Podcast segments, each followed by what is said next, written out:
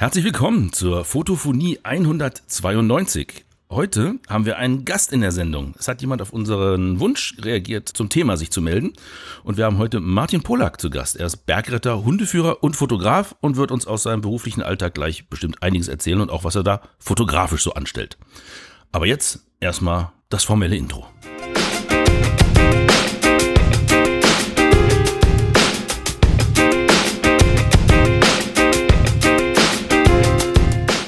Herzlich willkommen zur Fotophonie, deinem informativen und unterhaltsamen Fotopodcast mit norddeutschem Charme.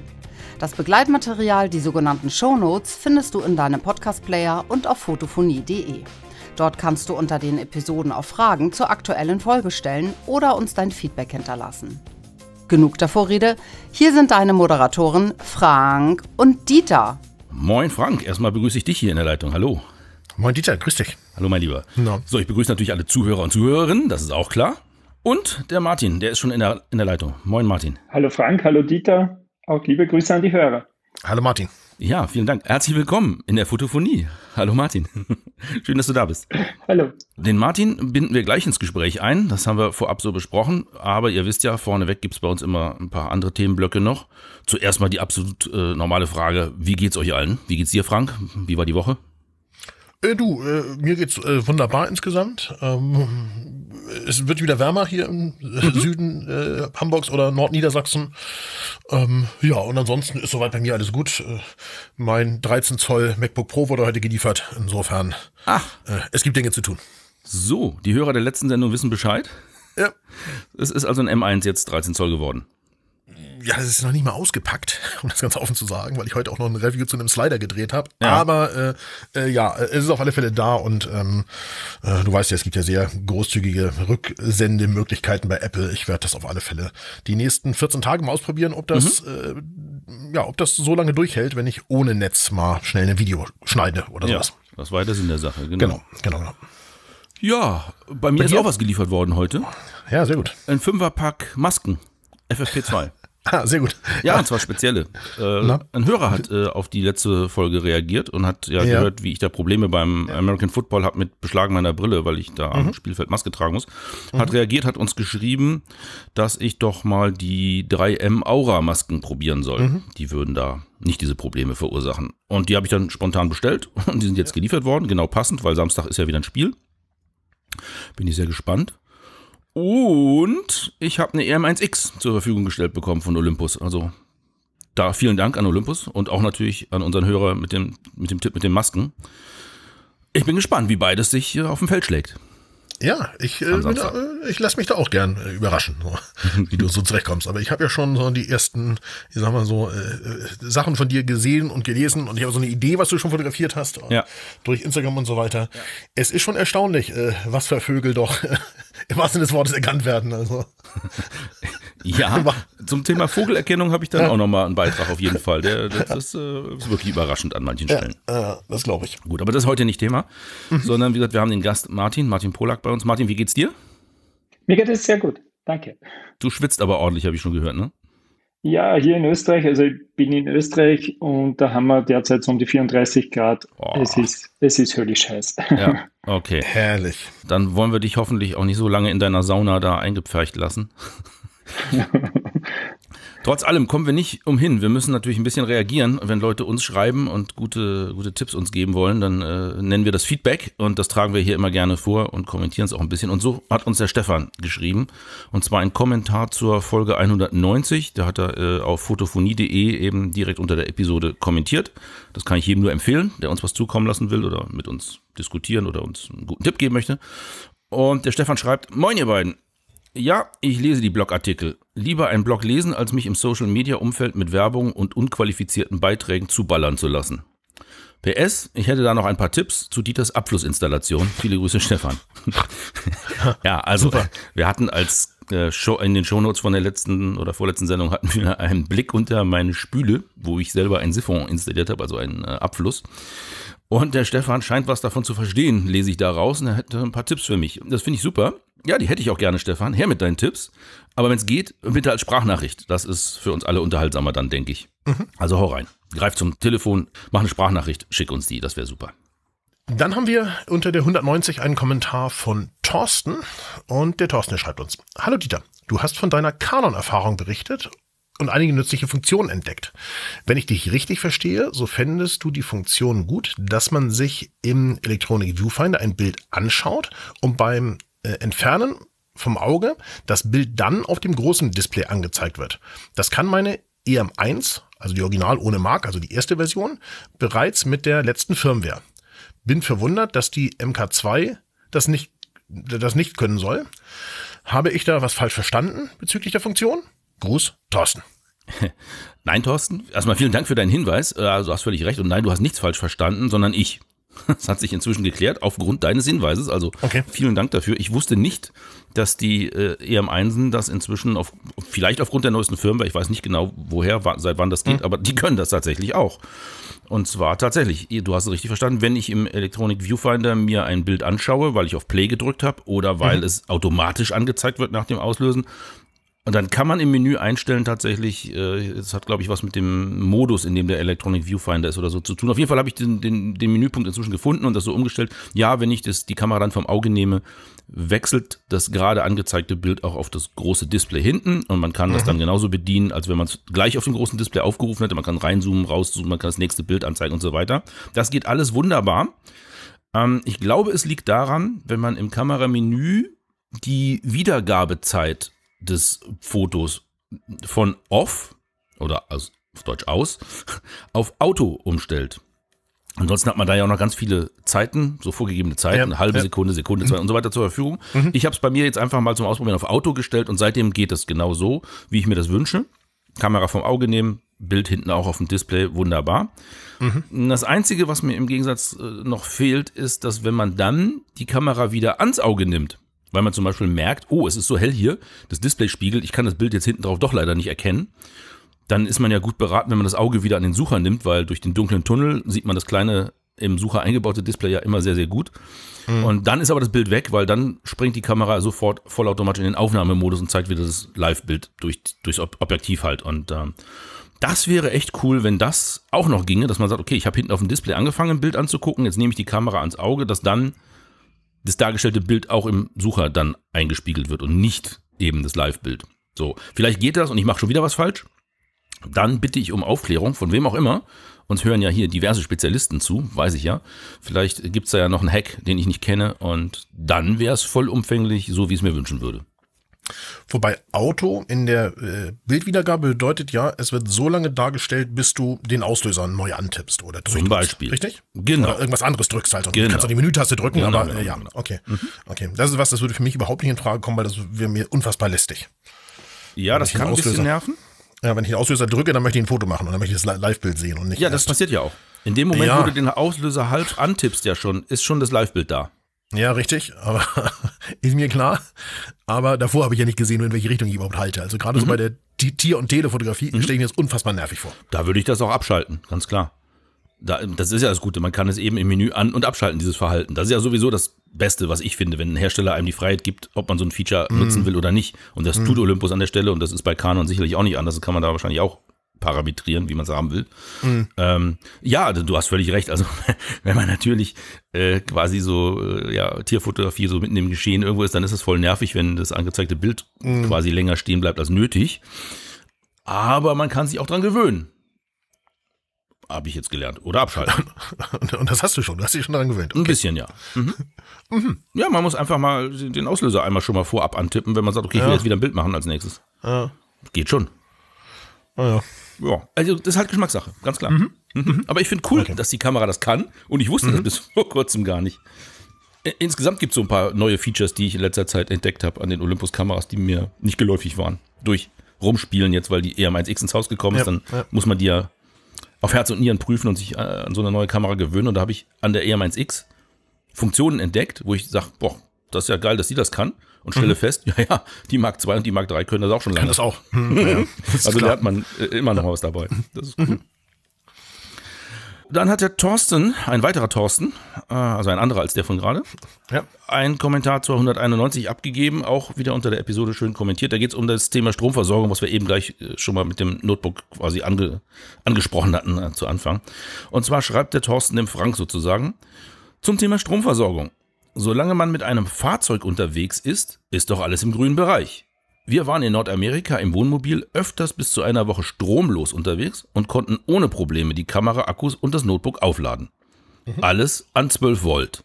Zwei Steckdosen, also ich nehme an, da waren zwei Steckdosen im Fahrzeug mit 12 Volt Buchsen, ohne Inverter zu verwenden. Parallel zum Aufladen wurde auch noch das Navi mit Strom versorgt. Der Föhn funktioniert dabei natürlich nicht.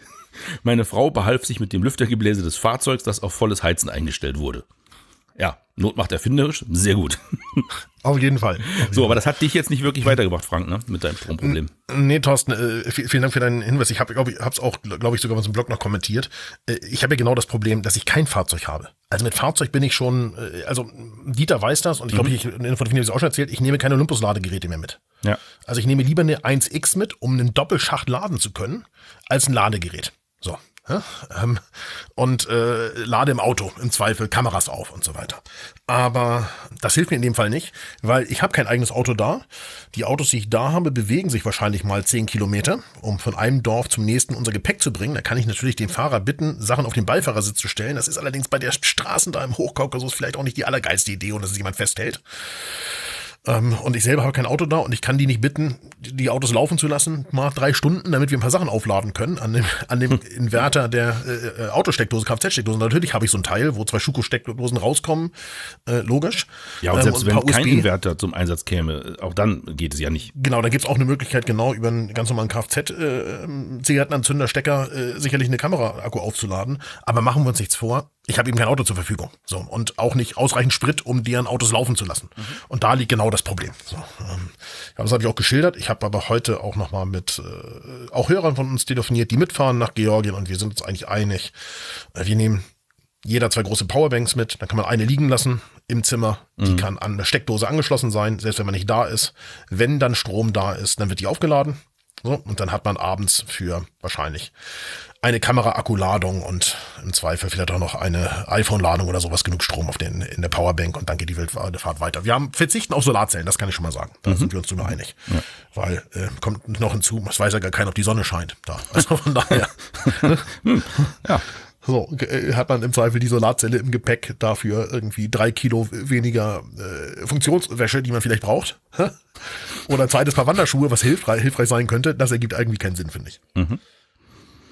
So, und kurz zusammengefasst, das neue MacBook, was jetzt eben angesprochen wurde, was angekommen ist, das soll ja bei dir so auch ein bisschen als Powerbank dienen für die anderen Geräte. Ja, oder auf alle Fälle so lange durchhalten, dass ich nach Möglichkeit vielleicht zwischendurch an diesen sechs, sieben Tagen nur einmal laden muss. Genau. Das wäre ja auch fein. Ne? Ja. Also wenn ich ja. so mit einer Ladung irgendwie auskomme, um dann, weil dann, ich, ich, meine, mehr Zeit werde ich hier hoffentlich nicht vor dem Rechner verbringen. Also da müsste das Wetter ja schon verdammt schlecht sein, mhm. dass man mehr Zeit vor dieser Kiste verbringt, aber zwischendurch mal so ein bisschen Datensicherung und sowas. Das wird damit hoffentlich möglich sein. Aber das probiere ich vorher natürlich aus. Ja, klar. Apropos Datensicherung, ich schiebe mir mal was Überraschendes ein. Hast du gesehen, dass die Preise für die externen SSDs schon wieder rapide gefallen sind? Ja, habe ich gesehen. Hab ich gesehen Das ist erstaunlich. Jetzt kriegt man ein Terabyte von Samsung in echt guter Qualität für unter 100 Euro. Mhm. Also äh, in meinem Fall, ich, sage das mal, jetzt was ganz Böses, in meinem Fall ist das im Moment tatsächlich so ein bisschen irrelevant, äh, weil ich habe für die, äh, hier, wie heißen die, Atomos Ninjas und den Shogun, mhm. ich glaube, 8 Terabyte SSDs. Und die schließe ich in allergrößten Not hier an Rechner an, wenn ich mal irgendwo was hin und her transportieren muss von A nach B. So, ja. Und da sind äh, zwei 2 Terabyte und eine 4 Terabyte, die da hinten reingeschoben werden in die drei Aufnahmerekorder und die benutze ich auch mal so für eine Datensicherung zur Not. Deswegen im Moment möchte ich gar, kein, möchte ich gar keine SSDs kaufen. Okay, alles klar. Gut. Ja, ich dachte, ich erzähle es dir mal, falls Ja, auf jeden Fall, auf jeden Fall. Ich habe es nämlich tatsächlich auch gesehen und war auch ganz überrascht, dass es tatsächlich jetzt äh, wirklich auch in Preisregionen geht, wo es dann fast Sinn macht, mit so einem Dongle außen an so einen Rechner was anzuschließen. Mhm. So, weil einfach der Preisunterschied, gerade bei dem, was wir so benutzen, dann wirklich langsam immens wird, muss man sagen. Ne? Ja. Also das ist dann nicht mehr witzig. Nee, das stimmt. Gut, man muss aber dazu sagen, der von Apple in die MacBooks eingebaute Speicher oder die SSDs, ja, ja. die sind ja auch deutlich, deutlich, deutlich schneller. Die sind ja, das schnellste, was du am Markt zurzeit wohl so kriegen kannst überhaupt. Die sind deutlich mhm. schneller als diese extern angesteckten. Aber mhm. im Falle von Backup oder man möchte Daten mhm. kurz zwischensichern, äh, ist die Geschwindigkeit zwar nett, wenn es schnell geht, Total. aber ist nicht das allerwichtigste Kriterium. Wenn du allerdings ein Betriebssystem darauf laufen lässt oder äh, ja. Photoshop oder Lightroom Sachen machst oder Videoschnitt, dann ist das schon sehr angenehm, wenn der SSD-Speicher im Rechner das schnellste ist, was es gibt. Ja, auf jeden Fall. Auf jeden So, Fall. dann bezahlt man halt den Preis dafür. Das ist nun mal so. So, wir haben noch eine Sprachnachricht bekommen Aha. von Thomas, unserem Kollegen vom Fotopodcast. Der hat sich nochmal gemeldet zum Thema Lightroom synchronisieren und diese Abnahmegalerie, auf Englisch heißt ja Proof Gallery. Da hatte ich in der letzten Folge ja gesagt, ich konnte das nicht finden und nicht einschalten und vermutet, dass es weg erfunden wurde von Adobe schon wieder, weil es nur ein Test Ja. war und jetzt doch nicht kommt. Ja. Das klärt der Thomas gleich auf und gibt Anleitungen, wie man doch drankommt. Und ich nehme an, er hat sich wirklich stoisch an die 90 Sekunden gehalten. Ja, genau, das ist gar kein Problem. nee, also äh, Thomas erklärt das schon ausführlich, äh, wie es gemacht wird und nimmt sich dafür knappe vier Minuten Zeit, die wir Ah, ihm jetzt verstehe. hier aber auch gerne einräumen, weil es ein hilfreicher Beitrag ist, wo was erklärt wird. Sehr gut, los geht's. Hallo Dieter, hallo Frank, hier ist der Thomas von fotopodcast.de. Ich grüße euch. Ja, freut mich sehr, dass meine Sprachnachricht zur Folge 185 nun doch noch aufgetaucht und versendet worden ist. Sehr, sehr schön. Und ähm, ja, die kleine Irritation bezüglich der geplanten äh, gemeinsamen Sendung, das hat sich ja inzwischen auch schon äh, etwas weiterentwickelt. Es wird ja eine dieses Jahr noch geben. Das ist allerdings noch ein bisschen hin. Deswegen ähm, melde ich mich äh, schon mal vorab bezüglich dieser Geschichte mit der Proofing-Galerie. Äh, aus der ganzen äh, Lightroom Mobile Synchronisierungsgeschichte ist äh, inzwischen äh, ein ja, ein kleiner Online-Workshop entstanden und ich bin gerade dabei, den als äh, Video-Workshop auf Udemy zu produzieren und hochzuladen, ähm, weil das Thema sich eben mh, dann insgesamt doch auf über zwei Stunden ausgeweitet hat, um da komplett durchzusteigen. Ähm, das ist noch in der Mache, aber äh, ich kann ja schon mal zum Thema Proofing-Galerie äh, kurz zur Erhellung beitragen. Also die gibt es schon länger und die gibt es auch immer noch. Also die Vermutung, dass es vor drei Monaten gab und inzwischen, äh, inzwischen eingestellt wurde, kann ich nicht bestätigen, sondern äh, das gibt es tatsächlich äh, nach wie vor. Äh, allerdings ist es wie so vieles in diesem äh, Umfeld nicht ganz so intuitiv. Man muss es zuerst aktivieren. Geht äh, so, dass man, äh, wenn man jetzt beispielsweise in der Web-Oberfläche äh, in, in, in, der, äh, in seiner Bibliothek sich befindet, Online-Bibliothek, dann muss man oben rechts auf äh, das kleine Icon klicken, wo man so sein Konterfei sieht oder sein Logo. Dann äh, erscheint ein Menü und dort gibt es den Punkt Technologie vorschauen. Und über den kann man das gemeinschaftliche Proofing aktivieren, über das Häkchen. Und wenn man das tut und sich in einer Galerie befindet, dann sieht man unten am unteren Bildrand oder ja, unterhalb der Galerie links sieht man so ein paar Icons und da kam dann oder kommt dann eins Neues dazu. Und äh, über dieses kann man für diese Galerie das Proofing aktivieren und dann eben entsprechend ähm, wieder oben rechts, wie auch bei der normalen Freigabe, einen Link generieren, den man dann weitergeben kann. Aber Achtung, auch für die Proofing-Galerie muss derjenige, der da reinschaut und äh, eine Auswahl vornehmen möchte oder Kommentare hinterlegen möchte, auch der muss angemeldet sein. Also man kommt auch darüber nicht drum herum, dass sich äh, jemand anmelden muss mit einer Adobe-ID, der etwas in der Galerie tun möchte.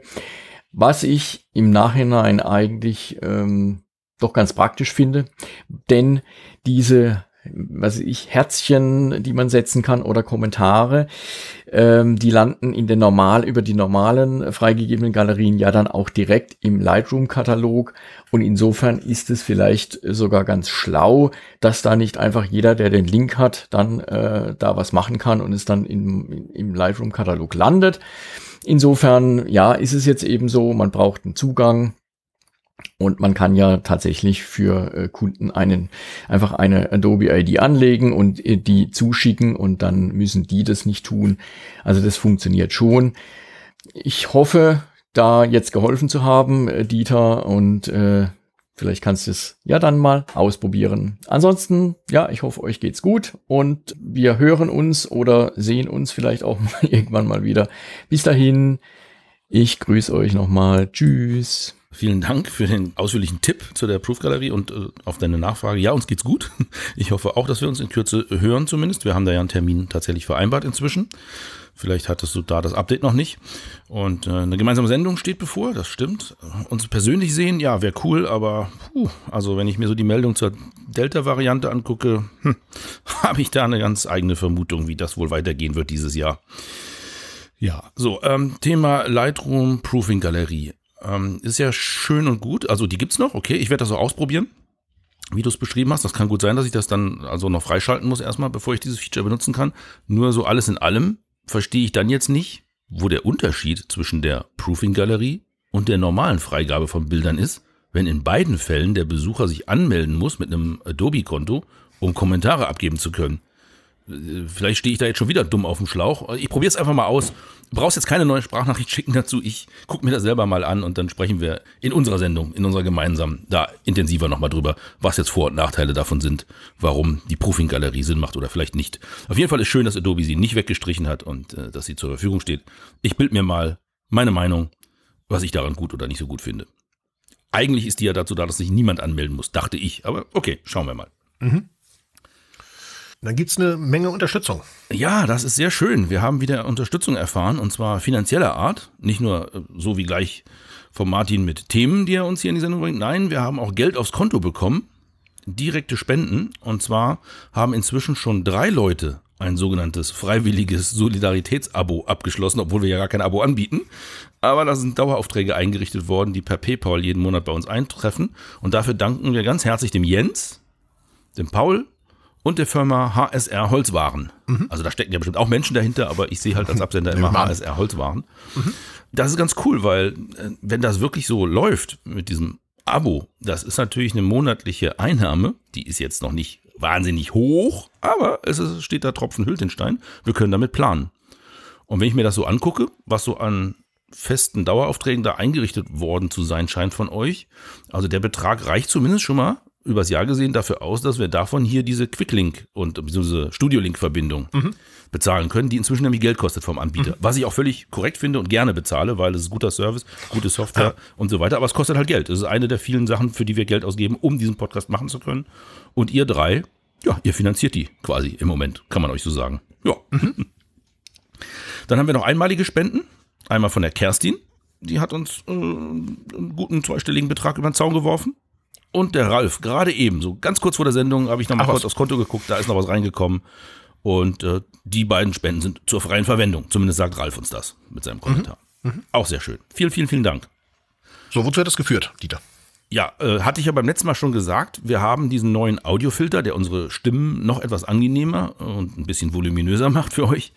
Den haben wir legalisiert, der ist ja jetzt auch dauerhaft im Einsatz und das bleibt er jetzt auch, weil er eben bezahlt ist, ganz klar. Und das ist richtig toll, dass das geklappt hat. Also ich freue mich da wahnsinnig drüber, weil ich, ich mag den, diese Audiobearbeitung und ähm, äh, ihr habt das möglich gemacht mit euren Spenden. Und wir mussten dazu allerdings alle Spenden zusammenkratzen. Nicht nur die, die äh, für den Filter speziell abgegeben worden sind bei uns, sondern auch die anderen. Und dann hat's gelangt. Mhm. Und ich habe noch eine, eine, ja, eine Sonderpreisaktion des Herstellers mitgenommen und dann passte das. Okay. Insofern, für den Audiofilter braucht jetzt nicht mehr gespendet werden. Und wir reden deswegen jetzt auch nicht mehr darüber ab jetzt, weil er ist jetzt da, er ist bezahlt, alles super, cool. Aber das heißt ja nicht, dass ihr jetzt das einstellen solltet unbedingt mit dem Spenden. Wir haben ja auch noch andere Kosten am Bein, habe ich ja gerade schon angesprochen. Dieses Studio-Link kostet seit neuestem Geld. Die Servermiete generell, wo die Folgen liegen und so weiter und von, von wo ihr downloadet, das kostet auch und gibt immer noch so ein paar Randgebiete, in denen wir Geld ausgeben müssen, um die Fotophonie machen zu können. Und ich habe natürlich jetzt angefangen, mit dem neuen Filter zu arbeiten. Mhm. Noch ein bisschen mehr. Ich habe ja gesagt, ich werde mit jeder Folge ein bisschen am Klang feilen und ich glaube, es ist schon wieder ein bisschen besser geworden. Da könnt ihr auch gerne mal Feedback geben.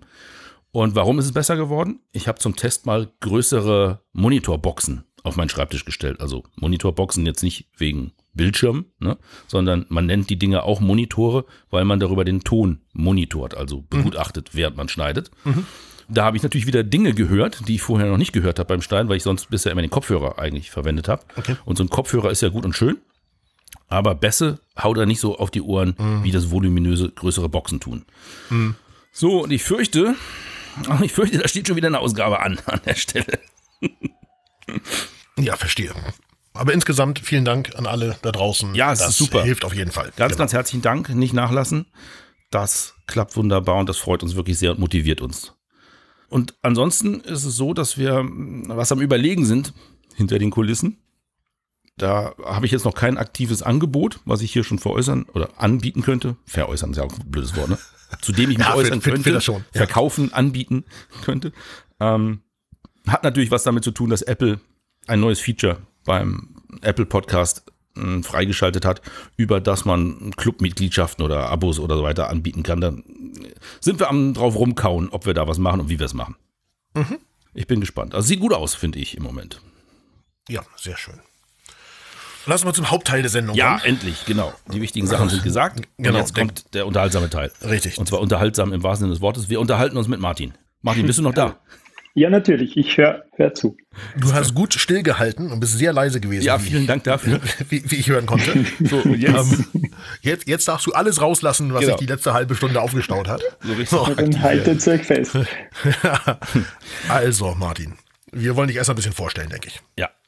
Martin äh, Pollack, also der Martin, der ist Bergretter, der ist äh, Hundeführer, also arbeitet mit Hunden bei der Bergrettung und fotografiert nebenbei für die Bergrettung, aber nicht ausschließlich. Martin, wie bist du zum Fotografieren gekommen? Ja, nur das Fotografieren. Äh, ich bin seit mittlerweile 22 Jahren bei der Bergrettung in Österreich aktiv. Und ich bin ja vorher schon in die Berge gegangen. Ich war schon oft klettern und bin mit Freunden klettern gegangen. Und wenn man klettert, möchte man das ja auch auf Fotos festhalten, wo man unterwegs ist. Diese kleinen Kameras, die hat man anfangs mit, aber da kommt man ziemlich schnell drauf. Überhaupt, das war jetzt Ende der 90er Jahre, muss man sich vorstellen.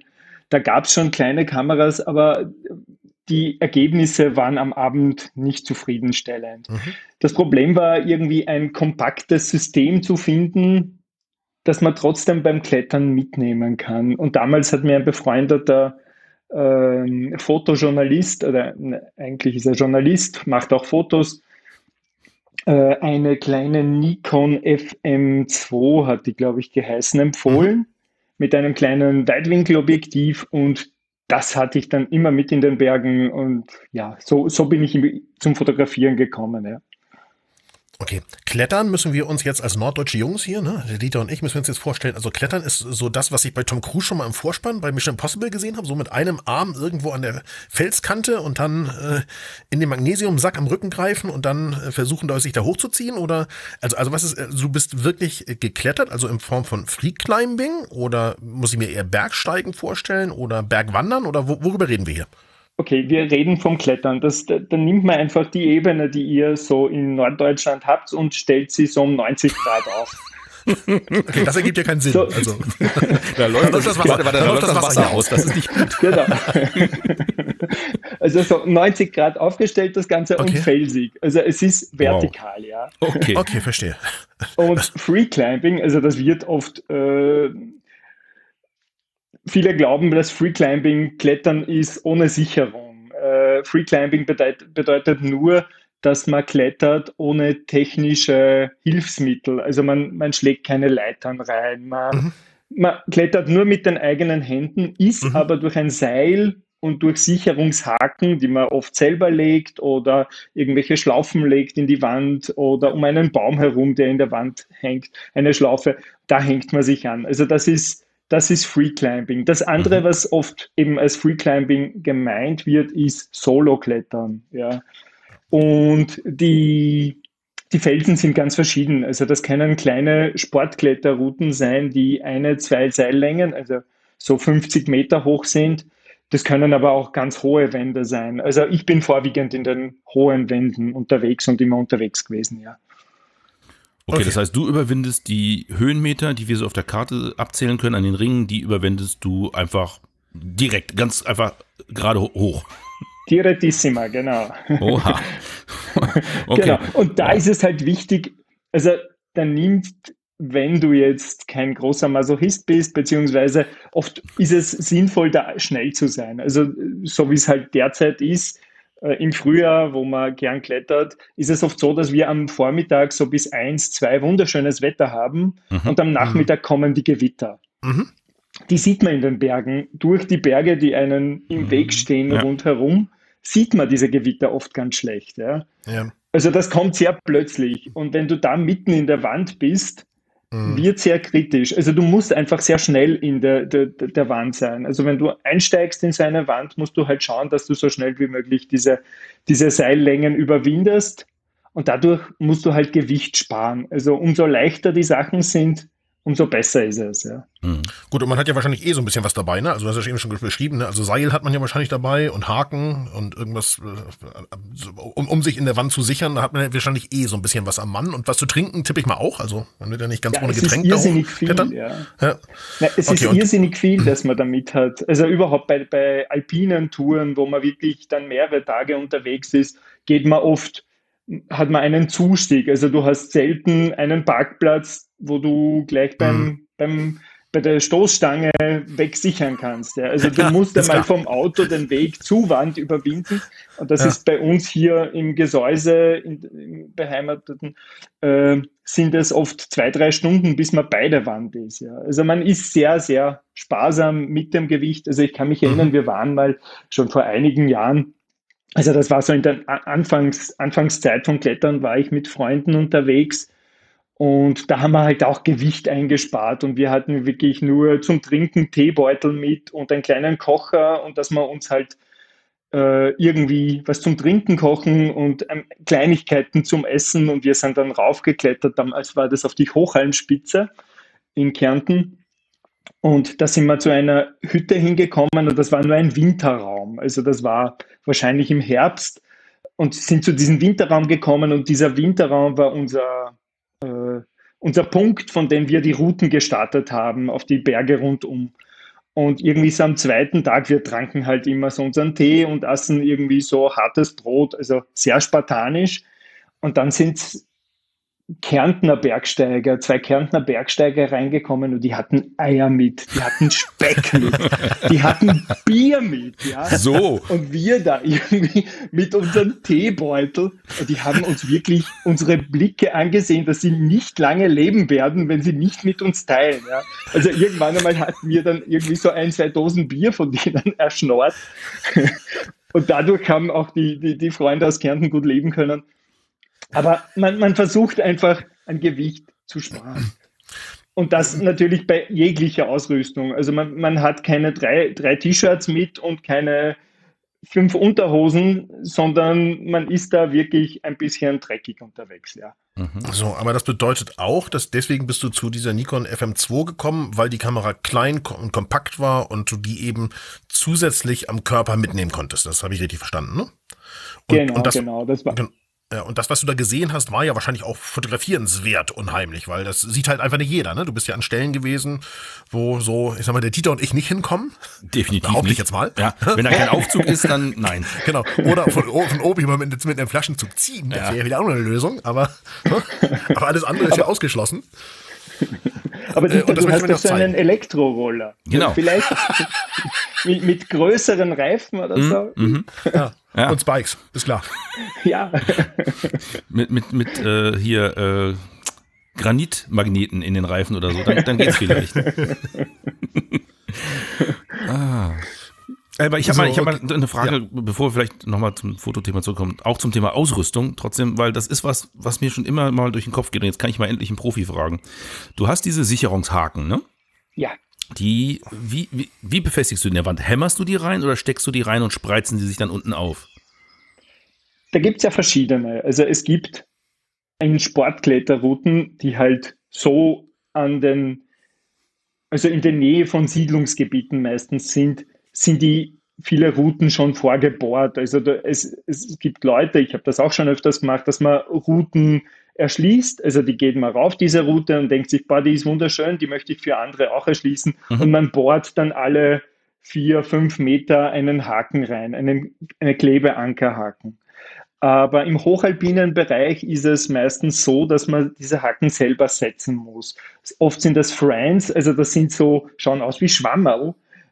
Pilze. Man drückt unten zusammen, dann geht dieses Schwammerl zusammen mhm. und dann stellt man sie in einen Spalt, in einen Felsspalt mhm, mhm, und dieser verspreizt sich. Ja? Genau. Mhm. mhm. Genau. Also es gibt so Keile, das sind so Metallkeile, die werden ebenfalls in so Ritzen reingesteckt und halt so gut wie möglich. Also oft ist es, ja, man, man muss darauf vertrauen. Man braucht mhm. viel, viel, viel, ja. viel Gottvertrauen dafür genau. und viel Erfahrung, um sowas zu setzen. Mit einem Freund mal klettern und ich, er ist vorausgeklettert und er, er, ist ein bisschen schwerhörig gewesen und er geht so eine Route rauf am Dachstein und versteigt sich ein bisschen und setzt immer wieder diese Keile, ja. Und diese Keile sind in diesem Fels, äh, in diesem Felsspalt drinnen. Und dadurch, dass sich durch sein Klettern das Seil immer wieder so bewegt und pendelt, schmeißt er die Keile immer wieder raus und die fliegen alle zu mir runter. Mhm. Und ich sammle Super. die, also ich habe bei meiner Sicherung, ich stehe unten und die Keile sind bei mir und er ist so schon mittlerweile 30, 40 Meter über mir, ja. Und und ich dachte, jetzt darfst du ihm nur nicht sagen, dass seine Sicherungen nicht sitzen, weil wenn der das sieht, ist er sofort irgendwie fliegend herunten. Er hat das ganz gut überwunden und hat dann einen, eine gute Sicherung gesetzt und deswegen war das dann auch okay. Ja. Aber wie gesagt, man muss sowas gut setzen können auch. Ja. Das ja. ist hm. viel Erfahrung. Ja, was mich dabei interessiert hat, ist, ähm, einmal, die Dinger sind ja bestimmt nicht kostenlos, also du musst die wahrscheinlich kaufen irgendwo.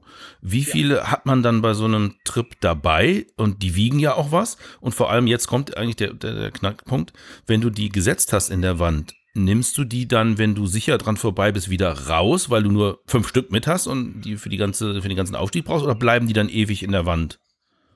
Nein, es ist so, dass der erste, also man, man wechselt sich immer ab. Einer steigt immer vor, vorne am Seil, man nennt das das scharfe Ende, mhm. weil der Flug natürlich größer ist. Also wenn der vordere fliegt, fliegt er auf jeden Fall die Seillänge, die bis Aha. zu mir ist, plus das Doppelte halt, weil er fliegt an mir vorbei. Und, die, und dann gibt es noch die Seildehnung. Also wenn der 20 Meter vorgestiegen ist, kann er rechnen, dass der Flug ungefähr 60 Meter sind, die er runterfliegt. Ja. Also der erste setzt die Haken, er sichert sich ab, und der zweite steigt nach und sammelt die Haken wieder ab. Meistens mhm. ist es so, dass der zweite dann quasi am ersten wieder vorbeigeht und vorausgeht und der setzt dann die Haken. Also man wechselt sich in der Führung meistens ah, ab. okay. Jeder darf mal ans scharfe Ende. Mhm. Das heißt, ihr habt so fünf, sechs Haken pro Person dabei oder was? Na, wir haben schon mehr. Also man hat die auch immer in verschiedenen Größen natürlich. Also es ist so, dass ein Feldspalt kann fünf Millimeter breit sein und der kann auch 10 Zentimeter breit sein. Mhm. Also du hast sie auch in vielen verschiedenen Größen. Also du hast eine ordentliche Schlosserei meistens mit. Ja. Verstehe. Mhm. Gut, und Man das, scheppert auch ja so und ja. Ja, die sind wahrscheinlich nicht aus Magnesium, sondern ganz normal aus äh, Stahl. Genau, Stahl und Aluminium, ja. ja. Das heißt, sie wiegen ein bisschen was. Also hast du schon Gewicht am Körper. Es ist irrsinnig schwer, klar. Also man hat was zum Trinken mit. Also wenn man in Routen einsteigt, sollte man genug zum Trinken haben, auch wenn die länger dauern, auch genug zum Essen. Man sollte Reservekleidung haben. Also Reservekleidung meine ich hauptsächlich äh, eine Regenjacke ist sehr wichtig, einen Pullover. Also bei uns in den Bergen, wenn das Wetter umschlägt, kann es wirklich von 20 Grad ganz schnell auf minus 5 umschlagen. Ja. Mhm. Und deswegen sollte man das auch bedenken. Ja. Ja, gut. Wichtig, richtige Kleidung, das lernt man eigentlich schon als kleines Kind, dass die gerade in den Bergen wichtig ist. Aber leider erlebt man ja immer wieder Leute, die das offensichtlich nicht verstanden haben oder ignorieren. Ja, ja, wir bei der Bergrettung erleben, also ich habe schon Notrufe gehabt, wo Menschen angerufen haben, die beim Bergsteigen ihre Schuhe verloren haben oder einen Rucksack verloren haben und dann Bergsteigen. Also es, es kommt alles Mögliche vor, ja. Glaube ich sofort. Und ja. wenn du ohne Schuhe, also bei der, der einen äh, Dame, die damals ihren Schuh verloren hat, man muss trotzdem darauf, weil die kommt mit einem Schuh da nicht mehr runter. Also mhm. du hast einfach scharfkantiges Geröll, Felsen, du bist mit einem Schuh da komplett verloren. Deswegen muss die Bergrettung dann trotzdem hinkommen und die Person runter, sicher runter transportieren. Ja, Jetzt, jetzt muss, ich eine halt kurios, ja. muss ich eine dusselige Zwischenfrage stellen. Das heißt, wir reden auch bei dem, den ihr rettet, manchmal von Menschen, die sich im hochalpinen Gelände bewegen und eigentlich wissen sollten, was die da tun, weil kein Mensch, also Dieter und ich kommen ja nicht auf die Idee, da hochzuklettern. Ich hoffe, die busseweise Chinesen, äh, Asiaten, die da bei euch anreisen, auch nicht. Die klettern ja normalerweise nicht senkrechte Wände hoch. Aber wir reden selbst da von Menschen, die nicht ordentlich vorbereitet sind, ja? Nein, es ist so, dass wir sind keine Richter. Also bei der Bergrettung es passieren immer wieder Fehler, auch uns passieren immer wieder Fehler, wenn wir Bergsteigen. Also auch ich bin einmal von der Bergrettung äh, geholt worden, als ich abgestürzt bin und mich verletzt habe. In den Bergen kann's, kann einfach viel passieren. Es ist eine gute, Tour, gute Tourenplanung ist sehr, sehr wichtig. Mhm. Und allein äh, Cliffhanger zu sehen reicht da nicht aus. Also es ist schon sehr wichtig. Ja, es, es wird oft, wir, wir sehen einfach in den Medien, auf YouTube, überall sieht man, wie einfach es ist, in die Berge zu kommen. Mm, ja. und, mm. und, es gibt so viele Instagram-Posts von, von den schönsten Orten, die irgendwo sind. Ja. Mm. Es lockt einfach die Leute an, das liegt in der Natur der Sache. Ja. Wie ich als, als Bergretter werde niemals zu irgendjemandem hingehen und sagen, bitte zieh dir jetzt gescheitere Schuhe an, die halbruhen Schuhe, die sind jetzt gefährlich. Also ich hatte einmal eine Situation, wo, wo es im Winter, also hier in der Nähe gibt es, am Berg gibt es eine, eine Gondel und da ist eine Gruppe von erwachsenen Personen rausgekommen bei damals so minus 10 Grad und ganz ein starker Wind und der Windmann macht das im, im, im Winter natürlich noch viel, viel kälter. Man spürt diese Kälte noch viel, viel mehr. Mhm. Äh, und da sind sie rausgestiegen und hatten ein, so eine Kraxe mit einem Kleinkind drinnen ja, und sind mhm. von der Hütte weggegangen mit Schneeschuhen. Und da bin ich schon hingegangen und habe gesagt, euch ist warm, ihr bewegt euch. Mhm. Das ist ja auch ganz gut, aber das Kind sitzt hinten drinnen. Bei minus 10 Grad und einem Chill-Faktor ist es dementsprechend kälter. Also das das kühlt innerhalb von, von kurzer Zeit aus und ihr könnt nicht innerhalb von, von dieser Zeit wieder zurück zu dieser Bergstation oder in eine sichere Hütte. Also es dauert, mhm. bis ihr wieder zurückkommt. Ihr könnt das Kind nicht warm halten. Die mhm. haben dann natürlich auch umgedreht. Also in solchen Fällen kommt es schon vor, dass man was sagt, aber an und für sich appelliere ich schon an die Vernunft der Menschen und glaube auch an diese. Okay. Mhm. Du hast bestimmt äh, im Fernsehen diesen Dokumentarbeitrag gesehen, Tod durch Selfie. Ja, ja, den kenne ich, ja. Ja. Habt ihr bei euch auch solche Themen in, in dem Gebiet, in dem du arbeitest? Ich hatte noch keinen Toten durch ein Selfie, durch ein Selfie. Naja, gut, aber Leute, die sie in Gefahr bringen, meinte ich jetzt erstmal. Aber wir haben, also bei meiner Ortsstelle in Reichenau an der Wachs haben wir so um die 60 Einsätze im Jahr und da ist es wirklich ganz bunt gemischt und natürlich die die Fotos, die locken natürlich auch ins, mhm. ins, ins Gebirge, ja. Ich nehme an, du kannst es auch nachvollziehen. Du fotografierst ja natürlich auch gerne da, wo du bist. Aber ähm, ist das ein Punkt, wo du den Leuten auch versuchst, ins Gewissen zu reden? Oder sagst du, naja, muss jeder selber wissen? Äh, hm. Ich tue es eigentlich nicht, nein. Ich, mhm. ich, wie gesagt, ich appelliere die, äh, an die eigene Vernunft des Menschen und ich glaube, das funktioniert auch ganz gut. Und, und die Berge sind ja wirklich für uns alle da. Also ich bin der Meinung, dass, dass es nicht so sein sollte, dass es für eine bestimmte Gruppe sein könnte. Also in Amerika gibt es ja so Zustände, wo du für sehr viele Touren auf hohe Berge einen verpflichtenden Guide mhm. brauchst. Und das limitiert natürlich das mhm. Publikum. Also ich weiß, dass, ich meine, ich bin mittlerweile 43, ich verdiene genug Geld, dass ich mir solche Sachen auch leisten kann, wenn ich es benötige. Aber ich als junger Bergsteiger mit 18, 19, 20 mit Freunden, wir waren einfach froh, die Berge rauszusuchen auf Karten und dorthin zu fahren, raufzuklettern und, und, und diese Freiheit zu genießen. Also diese Freiheit ist ja das, was einen lockt, also was mich immer gelockt hat und was halt der Spirit dieses Bergsteigens ist und was ich halt in diesen Fotos auch hm. vermitteln möchte. Also ich glaube tatsächlich äh, an den gesunden Menschenverstand und es, also ich meine, jeder normale Mensch hat ja auch so ein gewisses, ich sag mal, Angstgefühl, also normale, also zumindest wenn man halbwegs normal veranlagt ist, so, äh, kann man schon appellieren. Auf der anderen Seite sehe ich natürlich auf dieser Welt unfassbar viele Menschen, die ganz offensichtlich äh, den gesunden Menschenverstand einfach ausschalten. Also wie viele Videos habe ich gesehen in den letzten Wochen, wo Menschen an der Eruptionsstelle auf Island auf dem Lavafeld rumlaufen, weil die oberste Schicht erkaltet ist und äh, darunter ist es aber glühend heiß und fließt, wie jeder weiß, der sein Hirn anschaltet, merkt das an den Füßen, wenn man dem Lavafeld zu nahe kommt, dass es da warm ist. woher sollte die Wärme kommen? So, und insofern, ich glaube, das ist ein schmaler Grad tatsächlich. Also äh, zu, zu denken, dass Menschen sich selber schützen, weil sie einen natürlichen Angstinstinkt haben und, äh, und, und Menschen darauf hinweisen. Also ich meine, gerade so Island ist natürlich auch an vielen Stellen super frei. Ne? Also gibt es viele Stellen, wo man hinlaufen kann, sehr nah an den Abhang, 100 Meter geht es runter und es gibt keinen Zaun und keine Begrenzung und irgendwas. Äh, das wäre sicherlich in, ich sag mal, in Deutschland wäre da Schilder, Zäune und jemand, der kontrollieren würde, dass man da nicht hinläuft. Aber ich glaube, das ist einfach ein schmaler Grad. Also, weil wenn die Menschen mehr werden, die sich eben nicht adäquat verhalten, dann irgendwann schafft ihr euren Job ja nicht mehr. Ne? Das muss ich auch mal sagen. Also erstens ist ja irgendwann frustrierend, glaube ich, wenn du sehr viele Tote aus dem Berg holen musst oder sehr schwer Verletzte. Und zweitens, man kann den Job vielleicht auch gar nicht mehr machen, aufgrund der Vielzahl von Menschen, die sich nicht an, an das halten, was man mit gesundem Menschenverstand einfach nicht machen würde. Ich habe ja gesagt, also Dieter und ich sollten sicherlich nicht eine senkrechte Wand hochklettern. Da sind wir uns, glaube ich, drüber einig. Ja, du von der Stoßstange kommen wir auch nur zwei ja, Meter weit. Gut, das steht ja auf einem ganz anderen Blatt. aber, aber, aber ich, ich, sage, ich, sag, ich glaube, das ist ein schmaler Grad. Also ich finde die Einstellung gut, also und ich mag es auch, Menschen Eigenverantwortung zu übertragen. Und ich freue mich total, dass es bei euch ganz offensichtlich in den meisten Fällen funktioniert. Äh, und ich hoffe, dass es so bleibt.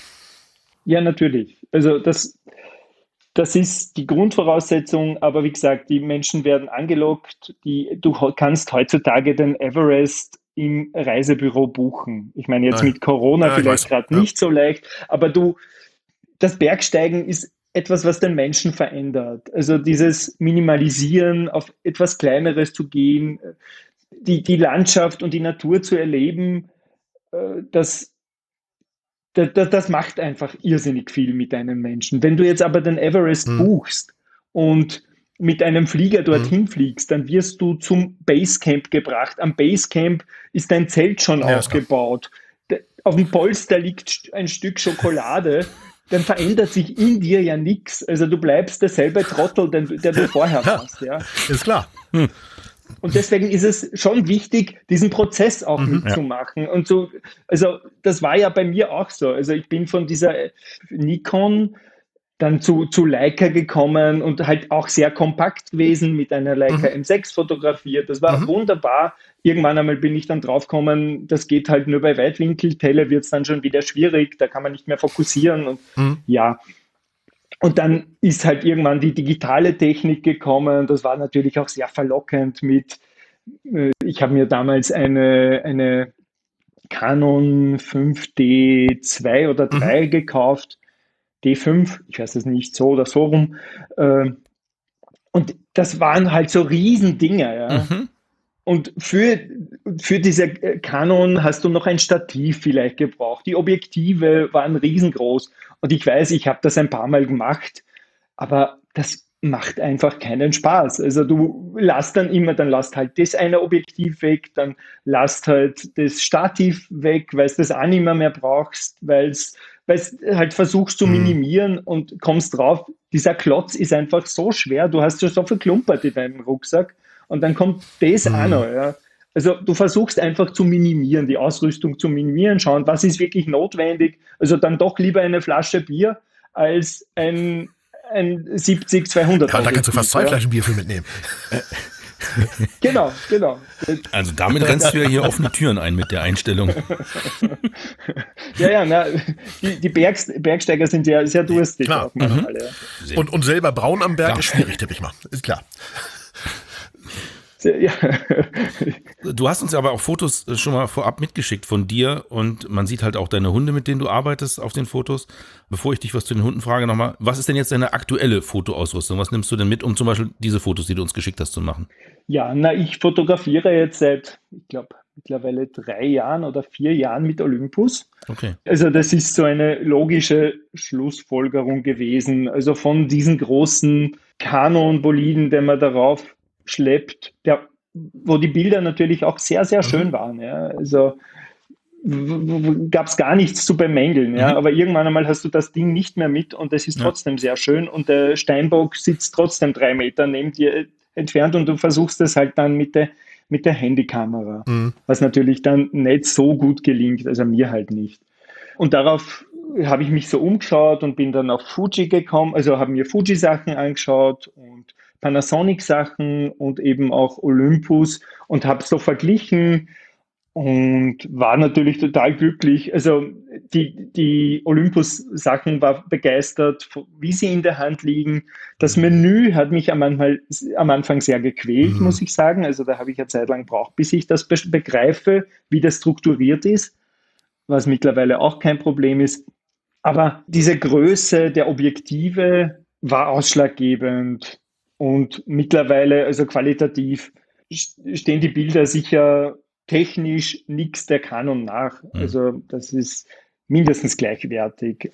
Du hast halt den Vorteil, du hast das Zeug einfach mit. Ich habe eben meine Olympus EM1 Mark III mittlerweile mhm. und ein 12 zu 100 Objektiv, ja. mhm. also dieses Pro-Objektiv. Ja das ist ein Traum, ja. Also du, ja. du kannst, du kannst sowohl in der Nacht fotografieren, obwohl es nur ein 4.0 Objektiv ist, weil die Stabilisierung der Kamera so gut arbeitet. Und ich habe auch ein, ein 714er für die Weitwinkelaufnahmen, ist auch wunderbar. Also das ist so für meine Landschaftsaufnahmen, funktioniert das auch sehr gut. Aber mit den Hunden, wie du vorher erwähnt hast, ich bin Hundeführer bei der Bergrettung und ich fotografiere die Hunde auch, ist es oft so, dass das bewegt sich. Also ja. die Hunde laufen über die, die, Lawine, suchen. Es ist irrsinnig schnell alles. Du brauchst wirklich guten Autofokus und auch viel Brennweite oft. Also der Hund kann sowohl drei Meter von dir ent entfernt stehen, wie auch dann nachher ein paar Sekunden später steht der 30 Meter mhm. von dir entfernt und trotzdem versuchst du das Bild zu machen. Ja. Und das funktioniert halt mit so einem Allround-Objektiv wie mit diesen 12 100 ja wirklich so super. Ja. Okay, das heißt, du kannst diesem Objektiv und der Kombination mit deiner EM1 Mark III attestieren, dass sie hundetauglich ist, der Autofokus. Ja, total. Total. Okay. Also total Hunde, also hundetauglich und was wir halt als Hundeführer arbeiten wir sehr, sehr viel. Wir arbeiten auch im Sommer, aber es sind Lawinenhunde. Mhm. Und Lawinen gehen im Sommer eher selten runter. Das Wetter ist meist auch dementsprechend herausfordernd. Mhm. Also du hast im Winter am Berg mal schnell minus 15 Grad, minus 20 Grad, der Wind pfeift dir um die Ohren.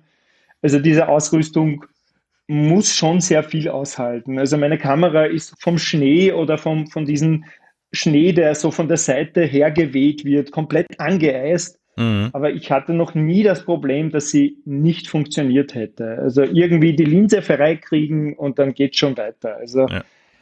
bin bin hoch auf begeistert. Ja. Wie handhabst du die Akkus, damit die noch Strom abgeben bei extremer Kälte? Was tust du dafür? Ich habe drei Akkus. Also ich habe für diese Kamera drei Akkus. Äh, zwei, zwei habe ich am Körper und mhm. einen in der Kamera. Ich habe ja. seltenst mehr wie einen Akku gebraucht. Es ist so, dass wenn wir da jetzt am Berg, Berg steigen, es ist ja so, dass wir im Winter ja, wir können ja nicht rauffahren mhm. oder so. Also wir müssen mit Tourenski raufgehen. Sprich, du musst wieder sehr, sehr wenig, also nur das Notwendigste an, an Material mitnehmen. Und Tourenski, ich weiß nicht, ob man das in, in Deutschland so kennt, also du pickst auf deine Skiausrüstung, das ist ein eigene leichter Ski, pickt man unten an die Lauffläche ein Fell drauf. Mhm. Das ist so ein Klebefell und das ist wie, wie ganz kurzes Katzenfell, das halt nur in die eine Richtung mhm. rutscht. Okay. Und in die andere Richtung hat man immer einen mhm. Widerstand. Also richtig rum raufgepickt, geht man einfach, ja, ja, geht man einfach rauf. Man kann nicht mhm. zurückrutschen mhm. und oben werden diese Fälle runtergegeben. Man hat auch natürlich eine eigene Bindung dafür, wo die Ferse mhm. frei ist, so eine Art Telemark-Bindung und zum Abfahren kann man das wieder verriegeln, dass es wieder fest ist. Also diese Fälle werden dann runtergenommen, mhm. Schuhe werden verriegelt und man kann runterfahren. Also um zum, zur Frage zu kommen, wir, wir, wir müssen darauf gehen. Wir tragen diese Ausrüstung mit. Also ich kann nicht durchgehen, fotografieren. Also ich bin ja selber Hundeführer, ich bin ja auch mit meinem Hund beschäftigt. Mhm. Es gibt auch viel zu tun. Aber diese Akkus halten meistens gut einen Tag. Wie gesagt, ich habe zwei Reserveakkus, die brauche ich aber sehr selten. Ja. Äh, kurze Zwischenfrage: Mit dem Hubschrauber an den Einsatzort wirst du und deine Hunde nicht geflogen, sondern ihr müsst euch immer selber dahin bewegen. Wir haben ein Pickup-System. Also sprich, das hat die Bergrettung Österreich, also du und Und der Frank, angenommen, ihr geht eine Skitour. Unwahrscheinlich. Und ja, und es geht eine Lawine runter. Das, und, und, Brauche ich jetzt und, echt schon ganz viel Fantasie. Ja, okay, wir versuchen ja, ja, nein, okay, Dein Roller wurde umgebaut zu einem Snowroller. Ah, Jetski.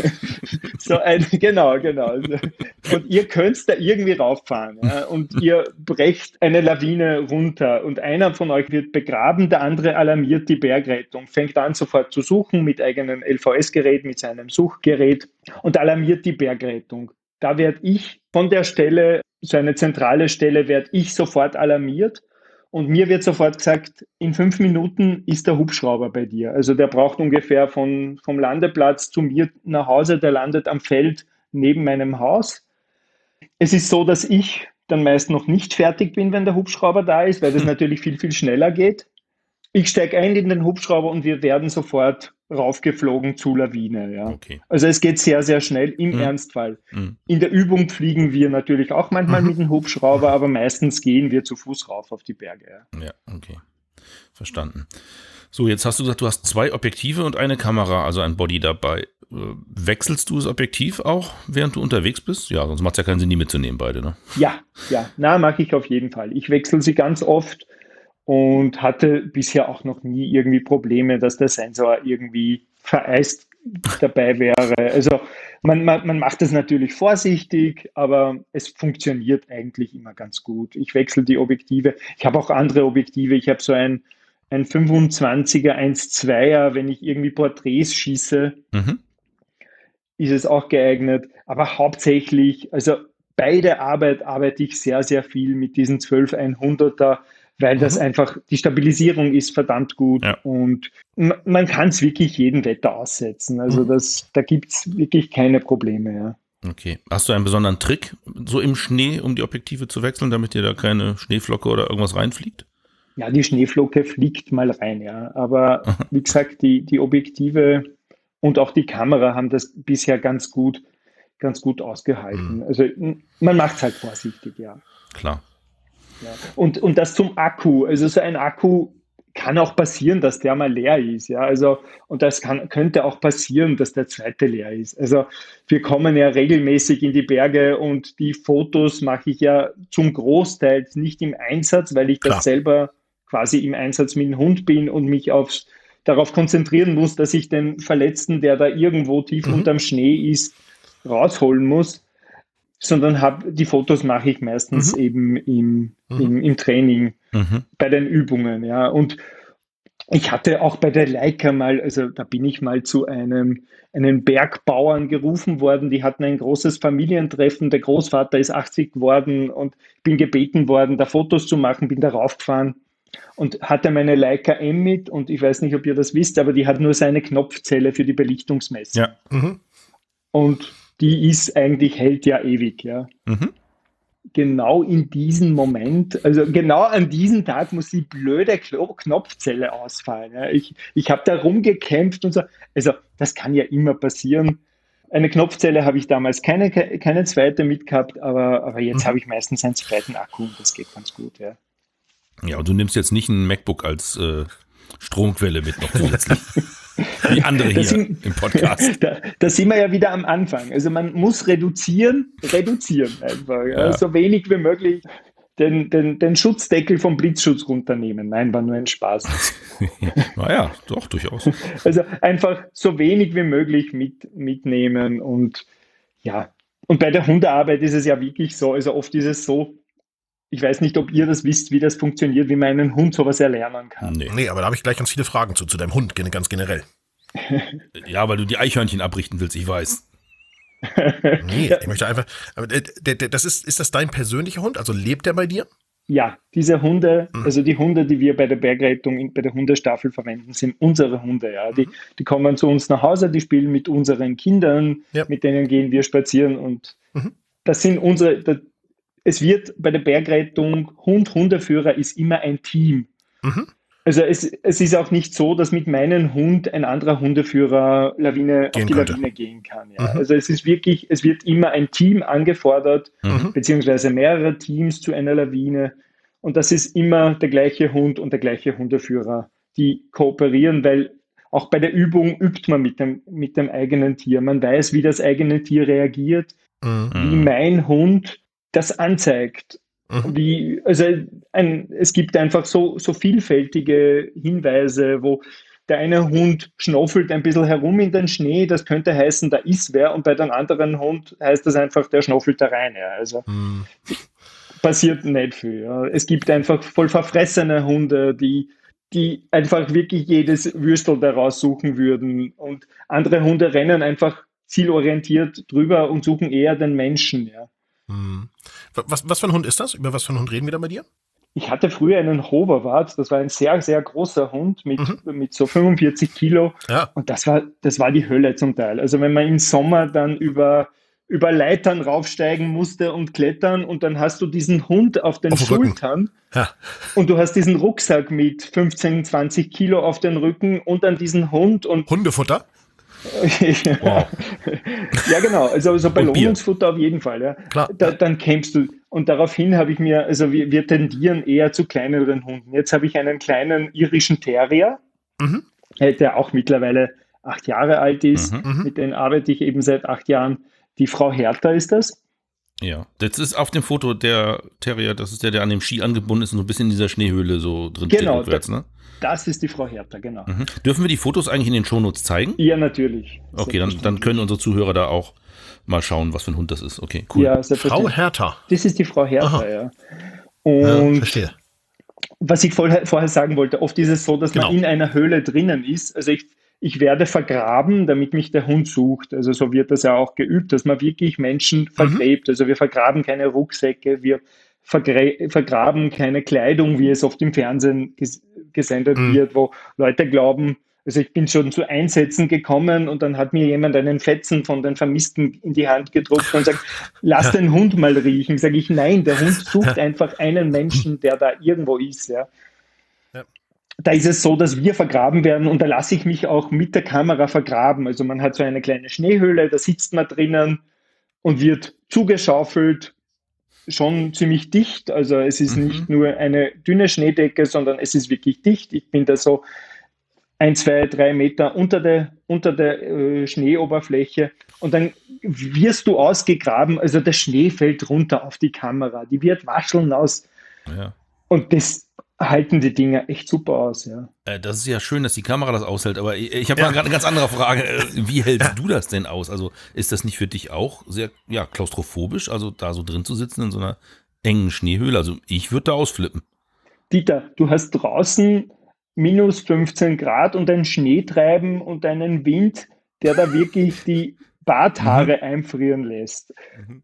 Also ist und dann gehst du in diese Höhle und da hat es nur mehr 0 Grad, es ist windstill, du hast eine Ruhe, der Schnee blendet dich nicht okay. und du hast vielleicht noch super. ein bisschen Belohnungsfutter, den du, die du den Hund geben solltest, auch als Jause für dich mit. Also so ja. ein, zwei Stückerl könnten da abfallen. Ja? Okay, verstehe. Also die, der Platz ist oft gar nicht so schlecht.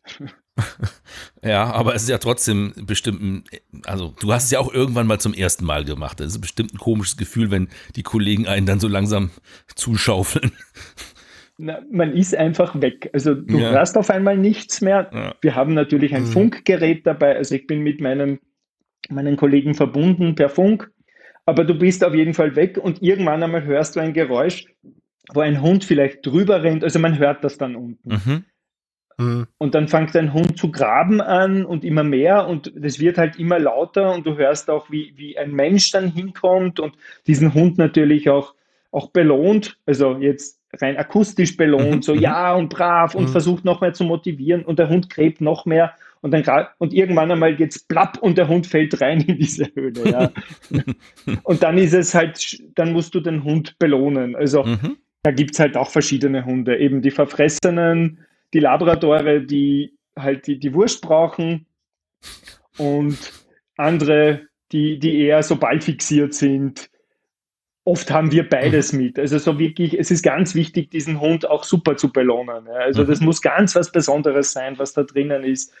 Ich kann nicht mit irgendwelchen Hundefutterstückern kommen. Wir haben sehr oft mhm. einfach wirklich guten Schinken oder Gesöcht oder Sachen, die wir selber auch gerne essen der Hund muss super motiviert sein, da reinzukommen. Ja. Na, ich muss, eine Geschichte muss ich erzählen. Einmal hatten wir einen Kollegen, den wir eingegraben haben und da hat so geraschelt und man denkt, was tut er? Und dann ist der Hund reingekommen und der hat für seinen Hund Ragé-Kekse, also das sind so Schokokekse mitgehabt. Also man, der, der liebt diese Schokokekse und wollte mit denen, mit denen motivieren. Ja.